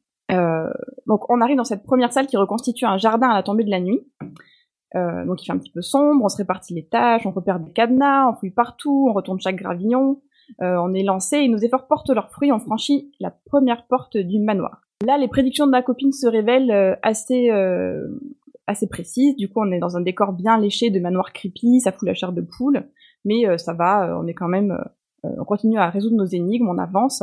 Euh, on farfouille, on rassemble des indices, on se creuse la tête, les idées fusent, on essaye, on rate, on réussit. Et là, c'est le drame. Je peux pas vous raconter vraiment ce qui s'est produit parce que spoiler, euh, mais aussi parce qu'en fait quand ça s'est produit, euh, je me suis recroquevillée en forme de petit fœtus sur moi-même. Et je me suis mis à pousser des cris suraigus en fermant les yeux et en m'accrochant à la jambe de quelqu'un, de je ne sais pas qui c'était, hein, elle ne s'est pas euh, remanifestée après, c'était euh, trop de proximité d'un coup, je pense qu'on se connaissait depuis quand même à peu près 20 minutes. Euh, en fait, tous mes pires cauchemars euh, étaient là, en vrai. J'ai eu vraiment peur pour de vrai. Je pense que j'ai jamais eu aussi peur de toute ma vie. Euh, J'en ai, j'ai même pleuré. Hein, euh, C'était un Merde. moment alors, juste assez pour difficile. savoir, pour savoir ce qui te fait si peur, parce que ça, parce que dans, à Bordeaux aussi, ils font des trucs, il y avait, enfin, sans spoiler, je pense pas que c'est du spoil, il y avait, il y avait des petits pétards, il y avait des gens, il y avait des, Bah, il y a Bordeaux aussi, surtout. je sais pas, rapport. Je peux pas vraiment dire, mais euh, La Juppé. Non, mais tout d'un tu coup, t'es que dans, dans ta petite vrai, hein. routine d'escape room, t'es en train de faire tes énigmes, et tout d'un coup, il va se passer quelque chose euh, qui fait très peur. Mais c'est, en fait, c'est comme dans tous les films d'horreur que t'imagines euh, comme un hanté avec cette fille dedans. Bon, ben, Les ça arrive. jumpscares. Voilà, plein de jumpscares de partout, mais vraiment des, des trucs assez bien, euh, assez bien faits. En, Euh. fait, j'ai l'impression que tu vas te mettre à pleurer de- Mais oui, parce que je suis en train de repaniquer, je suis désolée. ça me recontamine. Et c'est là que j'ai pris conscience en fait que je suis sûrement celle qui meurt en premier dans les films d'horreur parce que un, je reste paralysée. hein. Ah, c'est la pétasse blonde. C'est Paris Hilton. Ensuite, je signale vivement ma position par de grands cris. Hein, donc bon, là, c'est-à-dire, s'il m'avait pas repéré au début, bon bah là c'est bon. Et euh, ensuite, en plus, je m'agrippe à la première personne venue, histoire d'emmener quelqu'un dans ma chute. Vraiment bravo, j'étais très très fière de moi à ce moment. Je pense que j'ai, c'était la meilleure partie de mon humanité qui s'est révélée. Il m'a fallu cinq vraies minutes, je pense, pour me, pour vraiment me calmer. Euh, et en fait, c'est de comprendre que je faisais vraiment commencer, à- enfin que je commençais vraiment à faire flipper ma pote qui m'a permis un peu de me ressaisir, de me dire non mais tu es en train de tout gâcher là, il faut que tu Elle m'a frappé, elle s'est retournée, elle m'a collé une grosse tête dans la gueule. Donc je me suis fait ça toute seule dans ma tête, je me suis mis une grosse claque, je me suis reconcentrée sur les énigmes et euh, du coup euh, sur des nouveaux éléments à découvrir et je me suis re- remis à avancer en tremblotant et en sursautant et en criant euh, toutes les cinq minutes. Ça a mis un peu tout le monde dans l'ambiance en même temps, hein, euh, ça, ça a eu cet effet positif. Euh, parce que du coup, ça, euh, ma réaction a aussi fait très peur à tout le monde, donc euh, du coup, ça a un peu décuplé le, le plaisir, je pense, pour tout le monde. La meuf Donc- fait l'ambiance. Bon, on a quand même fini par sortir en 56 minutes. On a eu juste cinq petits coups de pouce. euh, on était très très fiers de nous euh, d'avoir euh, d'avoir réussi malgré malgré euh, du coup la mise en scène qui est assez impressionnante. Et finalement, euh, une fois l'émotion passée, toutes toutes les émotions euh, diverses et variées que j'ai ressenties passer, euh, j'ai vraiment bien aimé cet escape room. Euh, j'ai aimé le décor parce qu'il était super soigné, même dans les tout petits détails. euh, détails qui font très peur, même dans la façon de trouver les indices. Qui, enfin voilà, ça te, ça te pousse un peu dans tes retranchements. Euh, des gros effets spéciaux aussi du coup qui t'aident euh, enfin qui t'aident pas d'ailleurs hein, qui te comment dire euh, qui te traumatisent un peu mais du coup c'est bien ça installe une ambiance forte euh, une vraie progression dramatique, parce que tu commences tranquillement et puis euh, du coup tu te fais euh, bien scier les jambes à un moment donné. Et chaque fois que tu recommences un petit peu à reprendre la confiance, bon c'est là qu'on va t'en mettre une couche en fait. euh, Jusqu'à la fin, t'as des surprises qui sont hyper bien dosées pour que ça soit vraiment un vrai challenge de, de rester concentré. Euh, les énigmes sont super variées, chacune a pu avoir des idées, mettre sa logique à l'épreuve, utiliser les objets de façon complètement originale. Ce que j'ai vraiment aimé, c'est que toutes les énigmes sont vraiment en rapport avec l'histoire. Euh, c'est pas juste euh, on te fait faire un sudoku ou on te fait faire euh, une soustraction ou une, ou une multiplication hyper compliquée euh, sur la fin pour te faire perdre du temps. Tout Ça est c'est vrai- hyper important. Ouais. Franchement, Ouais. quand l'histoire elle est pas prétexte et qu'elle est vraiment Voilà. dans au, au cœur de euh, de comment dire de, de l'énigme, ça c'est vraiment très voilà. très bien. Il y a peu de salles qui le font encore. à- alors je reviens deux secondes sur Paris, mais par exemple la Lock Ouais. Academy, eux ils ont carrément fait une histoire qui en fait se correspond à toutes les salles qui existent chez eux. Donc c'est vraiment un univers qu'ils ont créé spécialement pour euh, pour la Lock Academy. Euh, et l'un des derniers que j'ai fait, et je vous parlerai euh, plus précisément Ouais. de celui-là une prochaine fois, c'est euh, Very Bad Night, inspiré du film euh, Very Bad Trip. Et là, c'est juste mon euh, mon escape game préféré que vraiment j'ai adoré. Celui-là, je, je vous le conseille vraiment parce que là, tu la vis vraiment en fait l'histoire. Clairement, tu as vraiment l'impression d'avoir passé une soirée euh, de ouf et tu te dis mais comment je je, suis arrivé là et tout. Donc, et- parce et que là, donc c'est pour ça, ouais, c'est J'ai hyper vraiment important. ressenti ça aussi, euh, une, une vraie immersion. J'ai vraiment eu l'impression d'être dans un film d'horreur, de, de- de- d'être, d'avoir peur de tous les côtés, d'être surprise à, à tous les moments. Euh, du coup, d'avoir des énigmes qui étaient vraiment en rapport, euh, ça enlève tout le côté artificiel, parce que t'as pas l'impression tout d'un coup de, de réfléchir euh, à un truc qui n'a rien à voir avec l'histoire, mais tu réfléchis toujours en rapport avec l'histoire. Du coup, c'est vraiment intéressant. Et enfin, la, la peur, en fait, c'est vraiment un atout parce que évoluer dans un environnement qui est effrayant, ça rend l'escape room beaucoup plus difficile parce que pour te concentrer, pour euh, ne serait-ce que réussir à bien communiquer avec les autres qui eux aussi sont assez perturbés, euh, avec le chrono qui avance et la pression qui monte, en fait, ça devient un vrai challenge. Et reprendre le contrôle de mon cerveau à ce moment-là, c'est quelque chose, je pense, que j'avais jamais fait, d'être dans cet état-là et d'être obligé de me reconcentrer très vite. Et j'ai vraiment aimé ça, en fait. C'était, euh, ça m'a fait me dépasser sur un plan euh, que j'avais jamais fait. Et du coup, je trouve que c'est quand même pas mal pour euh, juste euh, une prestation de divertissement, euh, de te faire travailler sur toi sur un truc comme ça. Donc voilà, j'ai vraiment beaucoup aimé. Si vous aimez vous faire peur, allez-y. Euh, si vous êtes de, de nature à avoir très très peur, peut-être euh, n'y allez pas, ou alors prenez un tranxène avant, un truc euh, pour euh, genre vous détendre un petit peu. Et euh, prévoyez de quoi euh, vous calmer après aussi, hein, euh, genre un plaid bien chaud, euh, une tasse de thé, une camomille, hein, même euh, pas, pas d'excitant, hein, euh, voilà. Tout ce qui pourra Un vous épisode de. Hamtaro. Exactement, très très bon oui, oui, oui, oui, le train bleu. Mais euh, sinon, je... triste. Bah non, mais c'est- oui. Ouais, c'est Ah oui, c'est vrai, ça, mais je vous recommande vraiment, euh, voilà, cette salle qui est vraiment très très bien. Donc Mais- à mais- Tours, et ça s'appelle comment déjà? Donc c'est Escape Time qui fait ça, et là c'est le manoir des sœurs Aubépine. Le manoir des... Comment on a pu oublier les sœurs Aubépine, Ah bien bah Oui, évidemment. enfin, Je me demande. Aubépine, enfin, tu fais pas Elle vous en fait forte impression. Mais Qu'est-ce qu'on va écouter Ah, excuse-moi, vas-y Non, j'ai une vraie question C'est ton émission, vas-y. Une, une question, ouais, c'est... calme-toi, tu vas reprendre des coups de fouet. Je veux un bruitage coup de fouet. Je te le dis tout de suite dans la post j'en veux un. Ouais. Oh là là, ils sont merveilleux, ces, ils sont merveilleux, ces gens. Euh, qu'est-ce donc, comment, comment est-ce qu'on appelle les habitants de Tours? Les Les Tourangeaux Mais arrête de me dire ça comme si c'était évident, enfin. Ah, C'est toi la provinciale ici, attends. euh. Les habitants de Saint-Cyr-sur-Loire. Le mec, il pense que parce que tu vis Mais pas à Paris, tu, sais tout de tout, tu vois. Enfin, calme-toi. Et rappelle-moi, en fait, Tourangeau et Tourangelle, Breteux. Tourangelle? au féminin. Tourangeau et Tourangelle. Oui, c'est Voilà, N'importe. Tourangelle. C'est n'importe quoi. Bref, c'est mignon. Une tour, juste une tourangelle. Respectez-moi, tout ça. Non, c'est trop bien. Une Tourangelle, c'est pas là où il y a la Reine des Neiges? Ah, ah. Waouh C'est mon premier jeu de mots pourri. Oh non, mais il est génial Ah, il était très bien. bien, franchement. Oui. Ah, mind blown, quoi, franchement. Waouh 10.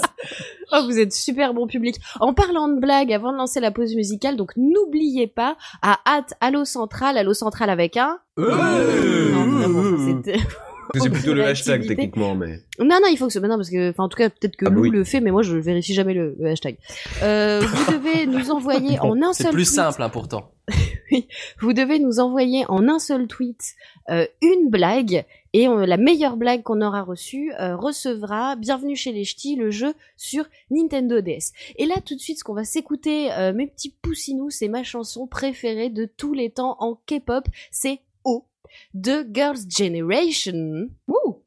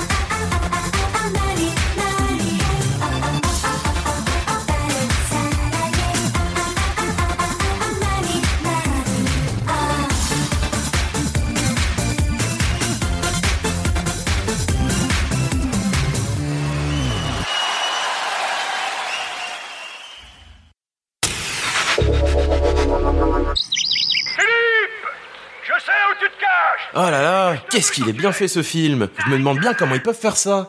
Eh dis donc Giboite, si tu veux tout savoir, écoute, y a plus de péloche, y a tout sur Cinoche et le monde de l'audiovisuel, avec des super chroniques, des super discussions et des super invités Giboite. Oh là là Et Maël, où est-ce qu'on peut entendre ça? Une fois par mois sur Radio Kawa Giboite. Allez Marcel. Au studio. Y a plus de péloche, le podcast sur le monde de l'audiovisuel. Présenté par Maël et Giboite Une fois par mois. sur Radio Kawa.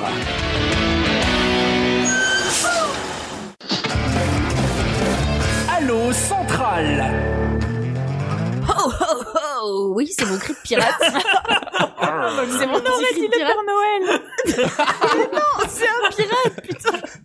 Pas du tout le Père Noël. Attendez, 30 secondes. On l'a entendu ou pas? Non, pas du tout. Bah rien, j'ai secoué une bouteille de Ah oui, rhum à tonton côté Rhum, de- ah oui, mais- Moi, je suis en- Maintenant, tout le Non, monde l'a entendu, pas. mais tu l'as dit. quoi. Je suis en plein, je suis en plein roleplay, là, les gars. Je suis en plein roleplay. Vous êtes bien sûr Allo Central. Enfin, non, dans Allo Central sur Radio Kawa. Vous êtes dans l'émission Pirate. J'ai décidé qu'elle s'appellerait comme ça. L'émission où c'est moi, Clémence Da, qui arrive, qui prend les commandes après avoir assassiné Lucille de façon horrible et violente. Euh, va- Mais c'était vraiment nécessaire. C'était vraiment mais- nécessaire ce passage de meurtre sur Lucille quand même parce que. Et en fait, je sais pas, j'avais envie de faire ma vanne au début, puis je m'enfonce dedans. Lucille, C'est on t'aime, Lucille. Yar Je suis en train... Non, mais surtout, alors, fun fact, tant qu'on y est en parlant de Lucille, j'ai passé un ou deux mois à me sentir un peu mal à l'aise par rapport à Lucille, à pas savoir quoi penser, parce qu'on s'était pris le, on s'était pris le chou sur Twitter. Oh non Et elle avait, elle avait été très désagréable. Je l'avais Oh, trouvé mais c'est- un peu réac et tout. Enfin, franchement, Oh, c'était bah- chaud. Comment tu moment- balances alors qu'elle est pas là C'est mais juste- jusqu'au moment où il y a un mois, je tilt qu'en fait, ça n'était pas du tout luxe. Non. Mario Maréchal Le non, mais je vous jure, je me rends compte à moi. Attends, je fais c'est chaud et tout, cette meuf, elle a le même pseudo que Lux. Elle aussi, elle s'appelle Lux et tout. Et je fais, mais ça, enfin, on dirait que c'est elle et tout, mais je comprends Lucifer, pas. en fait. Résultat, j'en- j'envoie un message à Lux et tout. Je lui fais yo, comment ça va? Tu te souviens quand on s'était fâché sur ce sujet et me dit mais non, pas du tout. Enfin, je comprends pas. Je ah pardon, c'était pas toi. Je suis vraiment désolée. Enfin, t'avais été très désagréable. Je tiens à te le dire. Voilà, la meuf. J'étais persuadée qu'elle m'en avait mis plein la gueule. En fait, c'était absolument pas elle. Ah bah oui, mais c'est pas son genre quand même. Mais non, mais c'est pour ça j'étais là, mais qu'est-ce qui lui prend et tout, c'est chaud, elle me défonce comme ça, en public, enfin, je me sentais trop mal. Donc non, en fait, j'ai absolument aucun problème avec Lucie, je l'aime beaucoup. Non mais t'as vraiment un problème avec les voix, toi. C'est terrible. hein. tu vis dans ton monde, hein. Non, mais complètement. tu sais qu'on m'a déjà dit ça quand j'étais équipière McDo? On m'a dit t'es gentil, mais tu vis un petit peu dans le monde des petits poneys. C'était pas faux. C'est très Ah, ça bien le monde des petits poneys. Hein. Je ferai, je ferai une émission spéciale avec les anecdotes de quand j'ai travaillé chez McDo. Vous allez voir, c'était génial. Bref, reprenons puisque oui, nous sommes dans Halo Central avec un. Même Euh. quand ils sont prêts, ils sont pas vraiment prêts. Et ce soir, enfin ce soir, maintenant, nous allons parler bande dessinée. Nous allons. Alors ça n'est pas, on va pas commencer par Pégase parce que Pégase, il est pas à l'antenne, il est parti faire caca. Donc on va commencer. En gros, Samuel. Ce soir, on vous Oui. dit tout. Hein. Tout. Ce soir, bam, on n'a pas, de, on n'a pas de secret. Et on va commencer avec Samuel. Et justement, en parlant de ça, Samuel, il va nous parler du livre de la petite taupe qui voulait savoir qui lui avait fait caca sur la tête. Oh, il est trop ce Alors ouais, j'adore ce livre. Euh, il faut savoir que à un de livres cultes quand j'étais petit. C'était mon papa qui l'avait acheté. Je me souviens qu'on le lisait dans le, le grand salon qu'il avait quand il habitait à Vic-sur-Seille dans le 57. Il avait une très très grande pièce. Et il faut savoir aussi que cette pièce, moi, me fascinait euh, à, à cette époque parce qu'en plus de la petite taupe qui était dans un petit panier en osier, comme c'était un de mes livres préférés, il était tout le temps dans un petit panier en osier. Il y avait la grande télé de mon papa sur lequel il y avait un récepteur CanalSat. Et à l'époque, euh, bah, je me levais très très tôt le matin pour pouvoir regarder des rediffusions de- de- d'Evangélion sur ces deux points, qui était euh, une des premières chaînes à avoir passé de la Japanime. Euh, Attends, mais t'avais quel âge, mec J'avais euh, 13 ans par là. Ah, d'accord, ok, non, attends. Et t'avais 13 ans quand tu lisais La taupe qui... Non, non, non, c'était avant, mais le bouquin, il est resté dans la pièce, en fait, si tu veux. Parce que c'était mon bouquin culte de quand j'étais petit. Du coup, il est resté pendant longtemps. Puis après, c'est mon petit frère, qui a 12 ans d'écart avec moi, euh, qui a recommencé à lire et tout. Donc, c'est un livre qui est, qui est resté. Il est resté dans cette pièce-là, euh, très exposé. Parce que ça avait un, il avait un sens pour moi, quoi. Donc, euh, c'est un livre que j'ai beaucoup recommandé après en tant que bibliothécaire. Spoiler, c'est le chien qui a fait sur la tête. Exactement. non, il faut pas Mais dire. ça se fait pas, hein, enfin, de spoiler comme ça, grave. Même 20 ans après, je veux dire. Bah, il y a peut-être des enfants qui connaissent pas encore et qui écoutent Allo Central. Oh bah, bah alors là, alors... Au fait, Bruce Willis c'est un fantôme. Ah putain, comment tu viens de spoiler Incassable Alors arrêtez parce que sur Twitter, sur Twitter, on se fait engueuler à chaque fois pour les spoilers. Hein, donc, Ah oui, euh, je suis désolé pour le mec à qui j'ai vaguement spoilé un truc du premier chapitre de la Tour Sombre. Non Oh là mais là, Torgal tu- aussi la fois dernière. tu t'en donc, remettras euh, On a fragile, spoilé quoi. Torgal, nous? Bah apparemment, vous avez spoilé Oui, Torgal ah. et ça, ça a Parce qu'on énervé. a dit que euh, parce qu'on a dit que c'était un extraterrestre. Enfin, sans déconner, on découvre ça dans le premier tome. On se calme. Ouais, bah, grave. je sais euh, pas, mais euh, le mec est beau, donc j'ai eu de la peine pour lui. Ah, c'est double Ah bah bravo. Eh bah très bien, on juge au physique. Sinon, Samuel, tu vas nous parler de quoi? Euh, sinon, oui, bah, petit aparté pour signaler qu'il y a euh, des dessins érotiques de Osamu Tezuka qui sont euh, qui ont été redécouverts puisque bah, Tezuka il a publié des dizaines de milliers de pages de manga. Hein, c'est un peu, on l'appelle rég- régulièrement le papa du manga, même si c'est pas tout à fait vrai. C'est au moins lui qui lui a donné sa forme moderne. Et il a dessiné comme un fou euh, des années 40 jusqu'à sa mort en 1989. Et euh, il s'est tellement jamais arrêté de dessiner qu'en fait on sait qu'il y a énormément de choses qui n'ont jamais été publiées de Tezuka. Et euh, dans ces, ces inédits, on a notamment retrouvé un lot de 200 illustrations érotiques qui n'ont qui n'ont absolument jamais été éditées, qui n'étaient connues que de la famille d'Osamu Tezuka. Et en fait, c'est sa fille, euh, Rumiko Tezuka, qui euh, en a récemment fait don à une euh, revue littéraire, euh, la revue Shincho, qui en a donc publié euh, bah, une partie où on peut découvrir euh, notamment bah, des, des belles estampes, des crayonnés, euh, des peintures érotiques de Tezuka, euh, avec notamment beaucoup de travail autour de d'animaux anthropomorphisés, donc de femmes souris, de femmes chats, etc. Donc c'est très quoi. joli. Hein, pardon? Oui. Des furies, exactement, ouais, des, des furies des années 50-60. Mm. Euh, Il y a tout un aspect d'ailleurs de, de bande dessinée érotique hein, chez Tezuka qui est, qui est assez importante.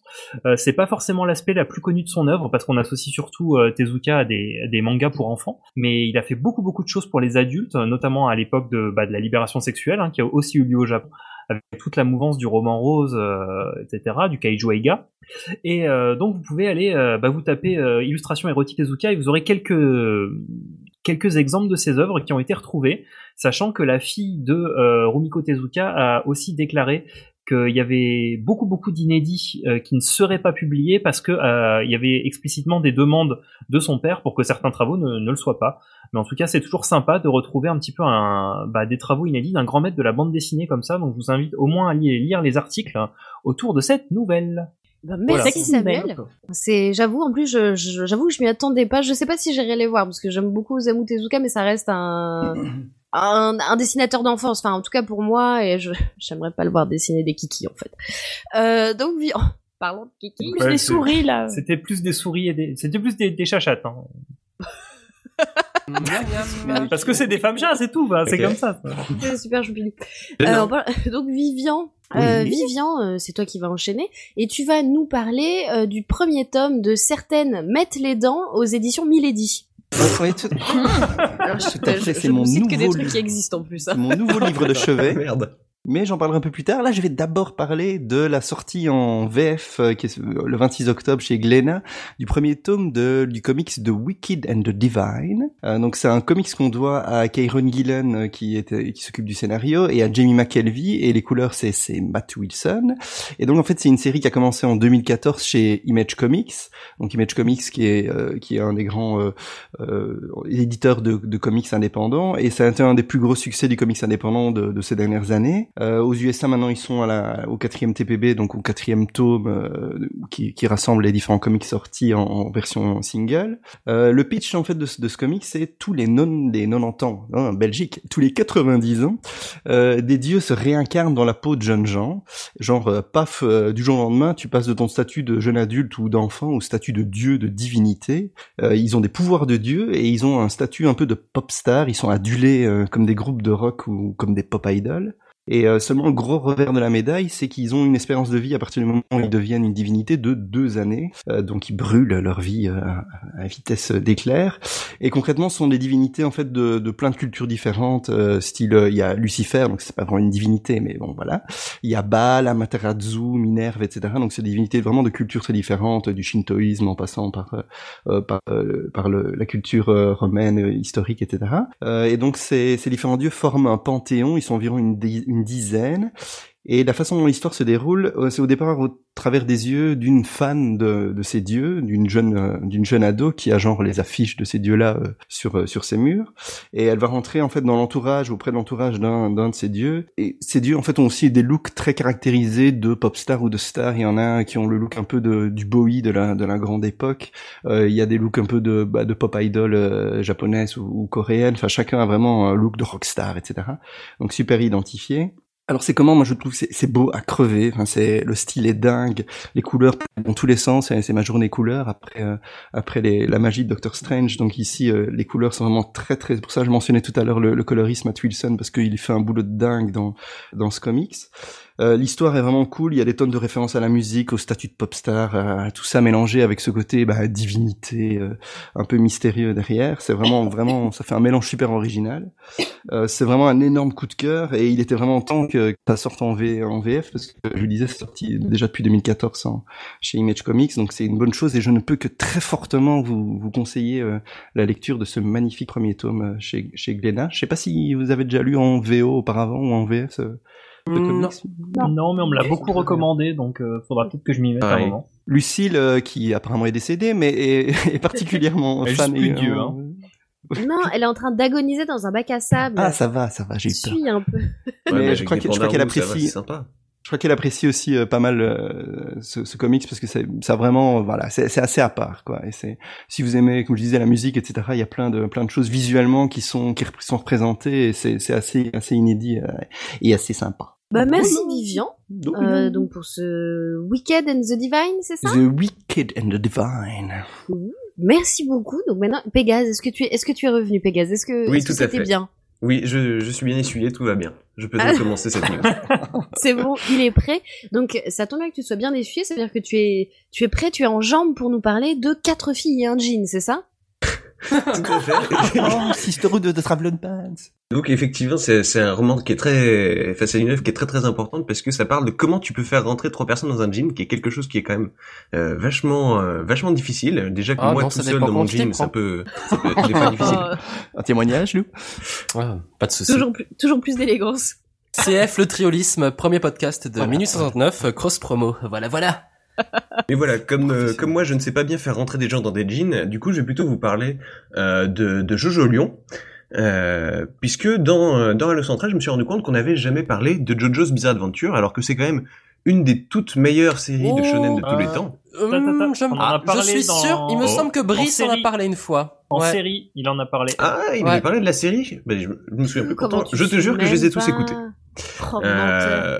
Bon, eh bien, on n'avait pas assez parlé de JoJo's Bizarre Adventure, et du coup, on est reparti, puisque là, euh, la news euh, présente parle donc de Jojo Lion, dont le premier tome va sortir en France, euh, dont le premier tome est sorti en France le 9 novembre, n'est-ce pas? Euh, N'est-ce pas? Allez, N'est-ce pas? soyez, soyez avec moi là-dessus.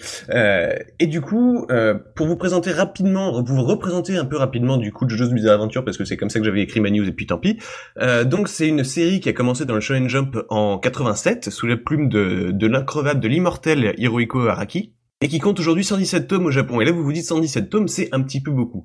Oui, sauf que une des particularités de la série, euh, de la série JoJo's Bizarre Adventure, c'est qu'en fait, elle est découpée en plusieurs parties, 8 pour le moment, Jojo Lion étant la huitième partie, euh, parties qui sont chacune plus ou moins indépendantes. En fait, dans chaque partie, on retrouvera des personnages, des intrigues, des thèmes, des styles de dessin même, et parfois des genres qui sont qui peuvent être complètement différents et du coup chaque partie peut être appréciée euh, seule parce qu'en fait Araki c'est un artiste qui arrête pas d'évoluer et du coup son style de dessin euh, évolue et une des caractéristiques de la saga Jojo c'est notamment le style de Araki qui donc euh, commence avec quelque chose qui est souvent comparé à du Hokuto no Ken à du euh, Ken survivant donc le dessin de Ken Ouais. survivant pour aller jusqu'à quelque chose qui est maintenant un, un dessin extrêmement stylisé avec des personnages qui sont beaucoup plus fins et euh, c'est un style qui, a vraiment une, certaine reconnaissance parce que euh, parfois des parfois on lui demande de faire des couvertures de magazines de mode de trucs dans le genre donc euh, c'est euh, c'est vraiment un style qui est très très particulier très stylisé Euh, autre caractéristique de la série, euh, ce sont euh, des, des combats qui sont vachement bien, euh, vachement bien fichus, vachement bien ficelés, euh, qui reposent notamment à partir de la partie 3 sur des pouvoirs surnaturels qui peuvent se matérialiser sous la forme de personnages qui sont eux aussi classe et qui s'appellent les stands. Euh, c'est en général, il y a des exceptions. Dernière caractéristique que je vais vous évoquer, c'est que il aime bien nommer des personnages et des stands selon des artistes ou des albums qu'il aime bien. Par exemple, dans la partie donc Jojo Lyon, la partie dont je vous parle, il va il va y avoir par exemple le stand Soft, and Wet, euh, qui est donc la chanson de Prince. Il va y avoir aussi Nut King Cole. Il va y avoir aussi un stand à moto qui s'appelle Born This Way parce que le respect non. Euh, et puis du coup, pour vous parler de Jojo Lyon, puisque c'est quand même de ça qu'on parle, euh, c'est une partie qui est en fait un petit peu plus posée que les autres, où on a un personnage principal qui est amnésique. Donc voilà, c'est japonais, il y a un amnésique, c'est concept.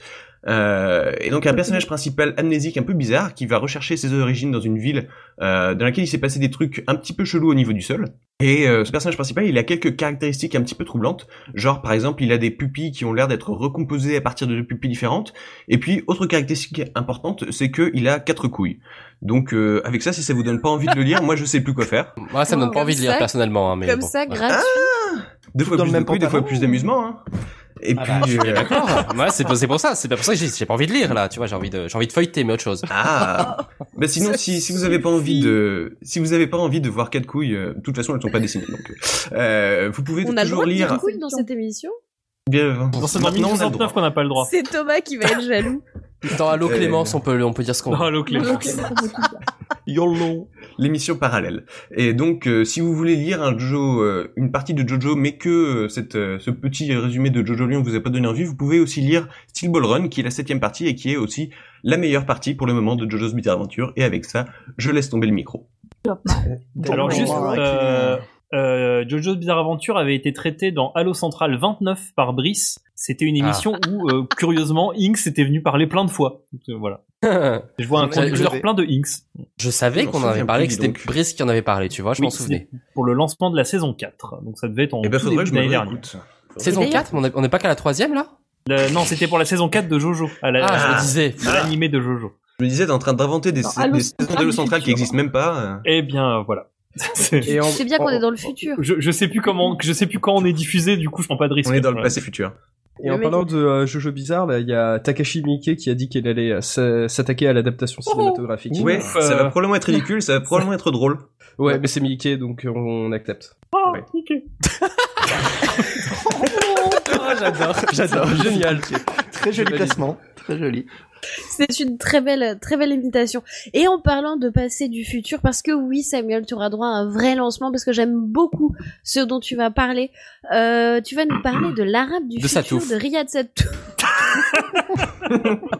Je suis sûre que t'avais déjà fait cette vanne l'année dernière pour le festival d'Angoulême en plus. Oui, exactement. Il y avait, je, je crois que j'avais des captures d'écran du groupe Facebook où Lux et, et, AL- et, ALS s'est lâché. hein.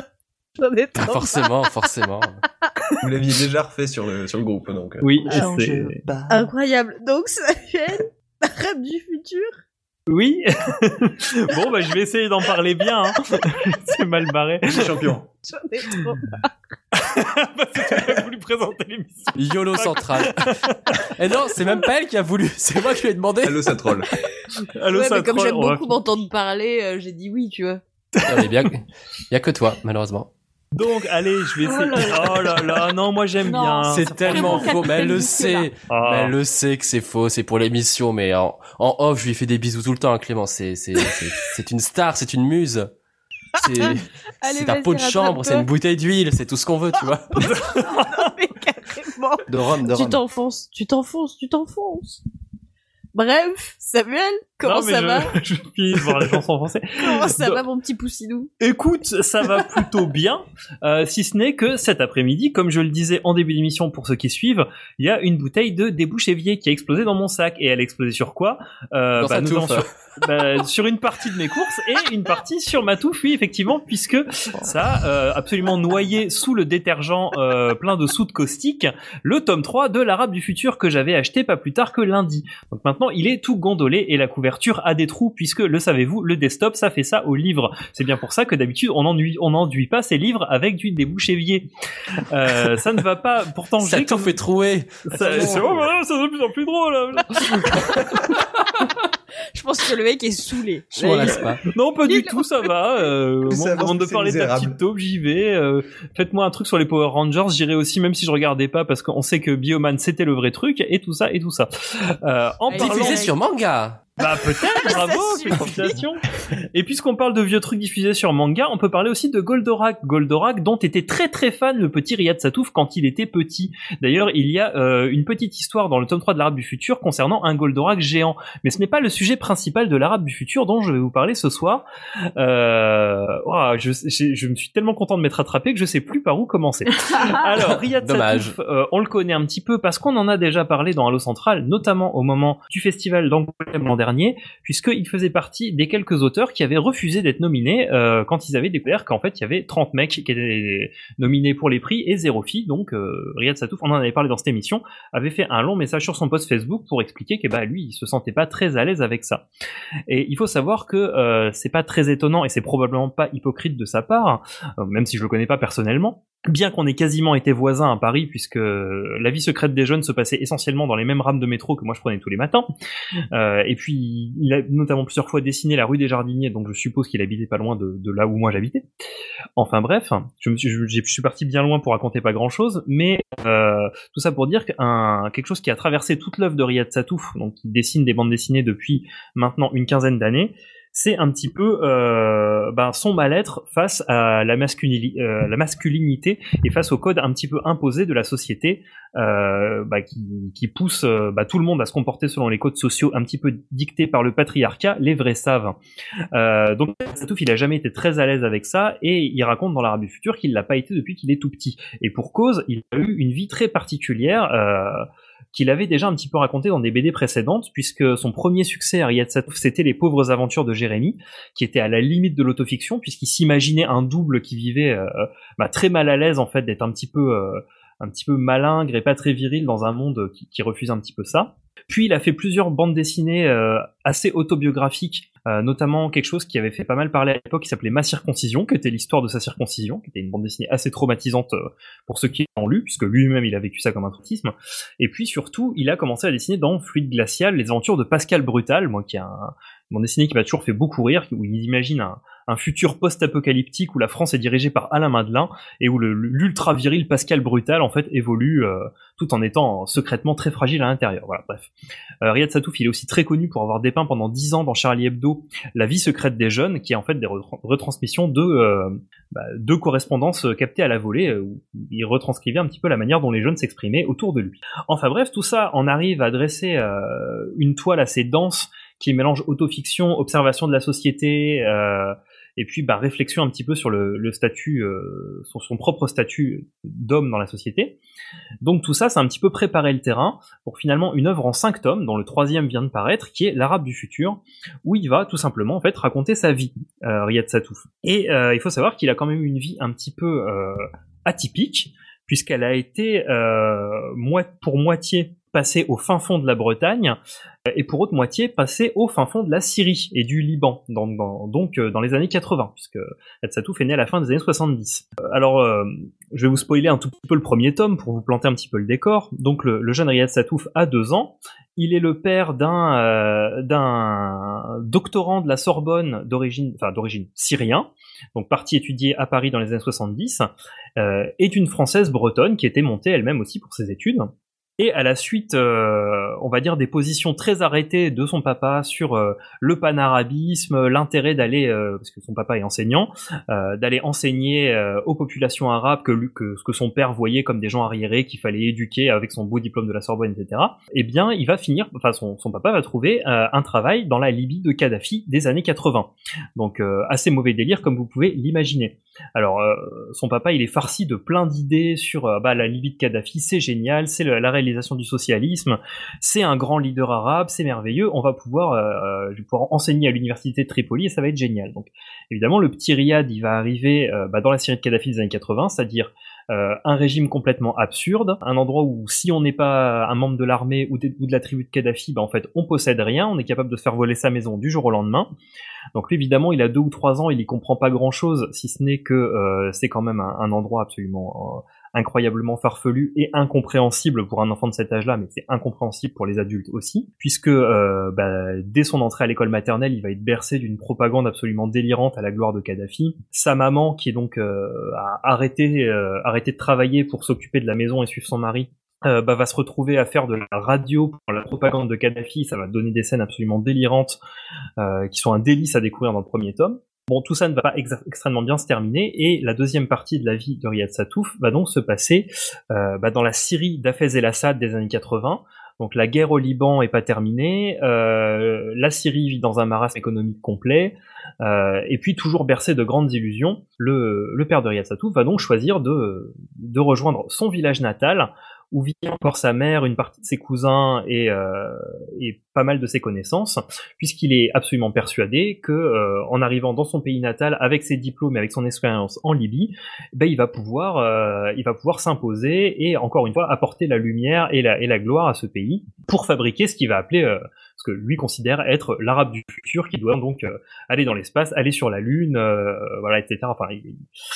il, a plein de théories absolument farfelues comme ça que Riyad Satouf retransmet dans ce livre-là. Alors, ce qui est absolument passionnant dans ce livre, c'est que déjà on voit ça euh, bah, depuis les yeux d'enfant du petit Riyad, donc qui va grandir et découvrir petit à petit ce monde complètement absurde, qui est en fait le, bah, le Moyen-Orient à l'époque du panarabisme, à l'époque de ce qu'on appelait le socialisme arabe, donc qui a un mélange de, euh, de grandes traditions dans les, dans les mœurs des gens et euh, d'espèces de délires complètement dystopiques, un petit peu comme on pouvait avoir un petit peu dans les, dans, dans les Fils de l'Homme dont parlait Clémence tout à l'heure, donc des régimes absolument euh, bah, quasiment stalinien, où tout est fait à la gloire du dictateur, où euh, si on fait pas partie de la clique au pouvoir, on n'est rien, où il y a des monceaux d'absurdité pour obtenir le moindre, euh, le moindre bien de consommation.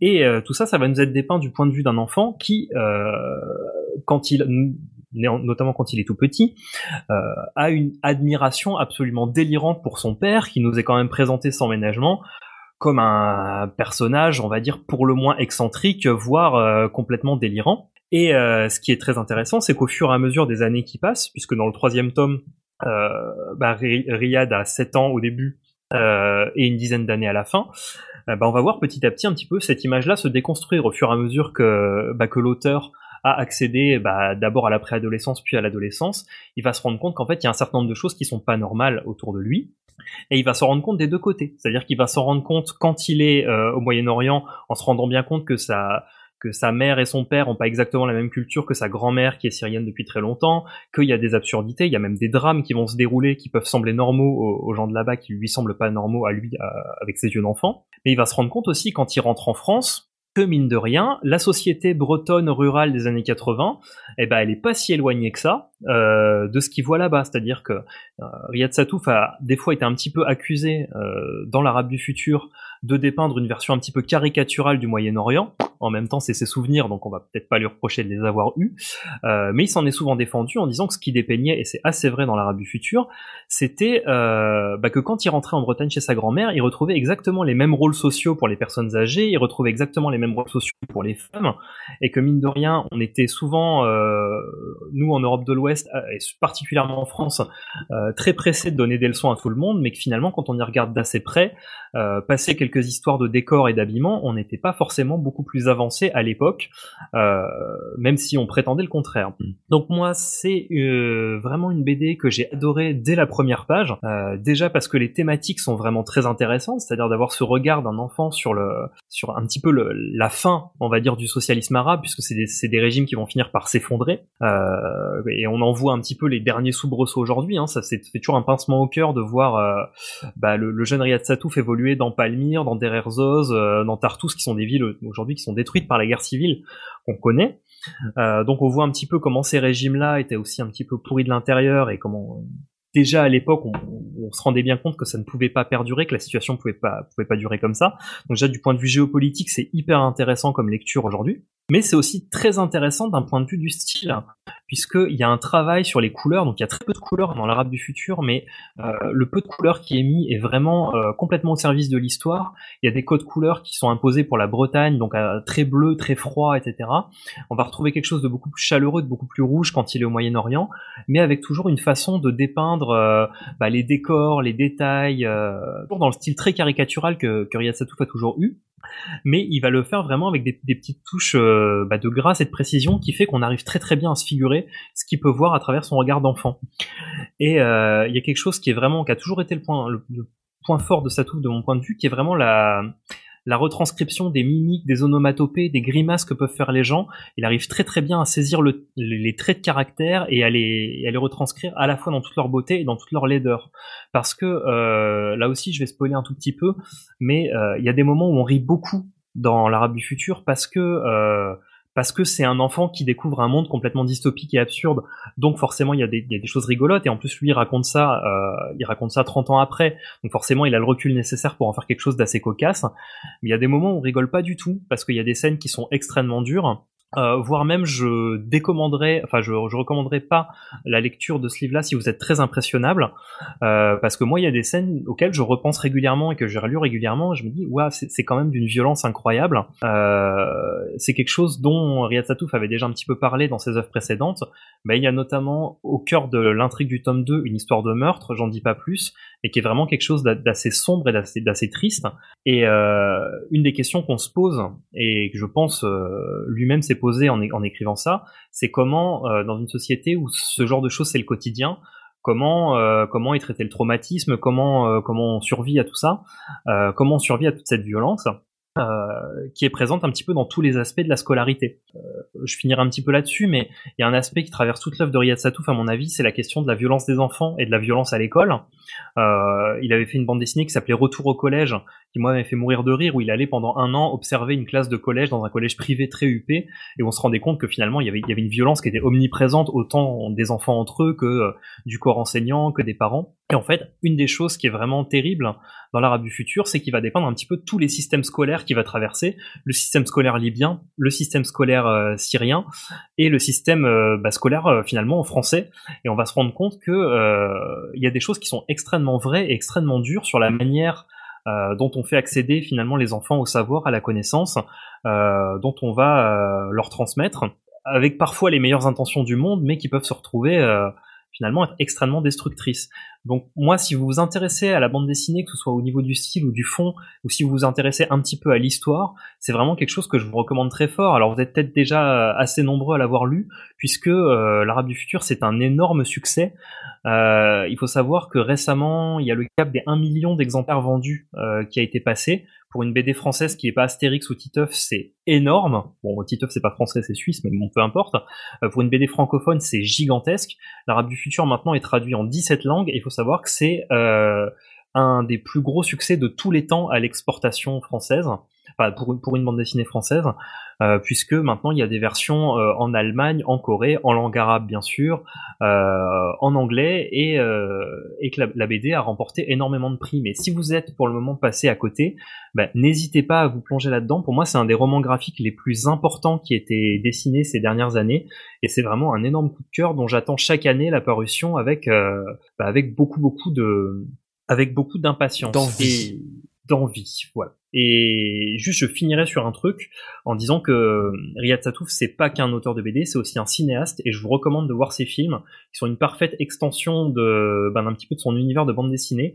Et je trouve que c'est hyper intéressant de lire l'Arabe du futur euh, et de voir ou de, en ayant déjà vu euh, Jackie au royaume des filles, qui est un, un roman qu'il a, un, un film, personne n'a vu quasiment, et qu'il a sorti il y a deux ans. Personne n'a vu, c'est chiffre à la pluie, hein, puisque il a rapporté dix fois moins que ce qu'il a coûté et qui était euh, vraiment un film qui était très intéressant, qui brasse un petit peu les mêmes thématiques, euh, mais révisé à l'extrême, puisqu'il imagine une version de Cendrillon repensée dans un monde dominé euh, jusqu'à l'absurde en fait par les femmes, où en fait il, renverse simplement les codes du patriarcat pour en faire une dictature.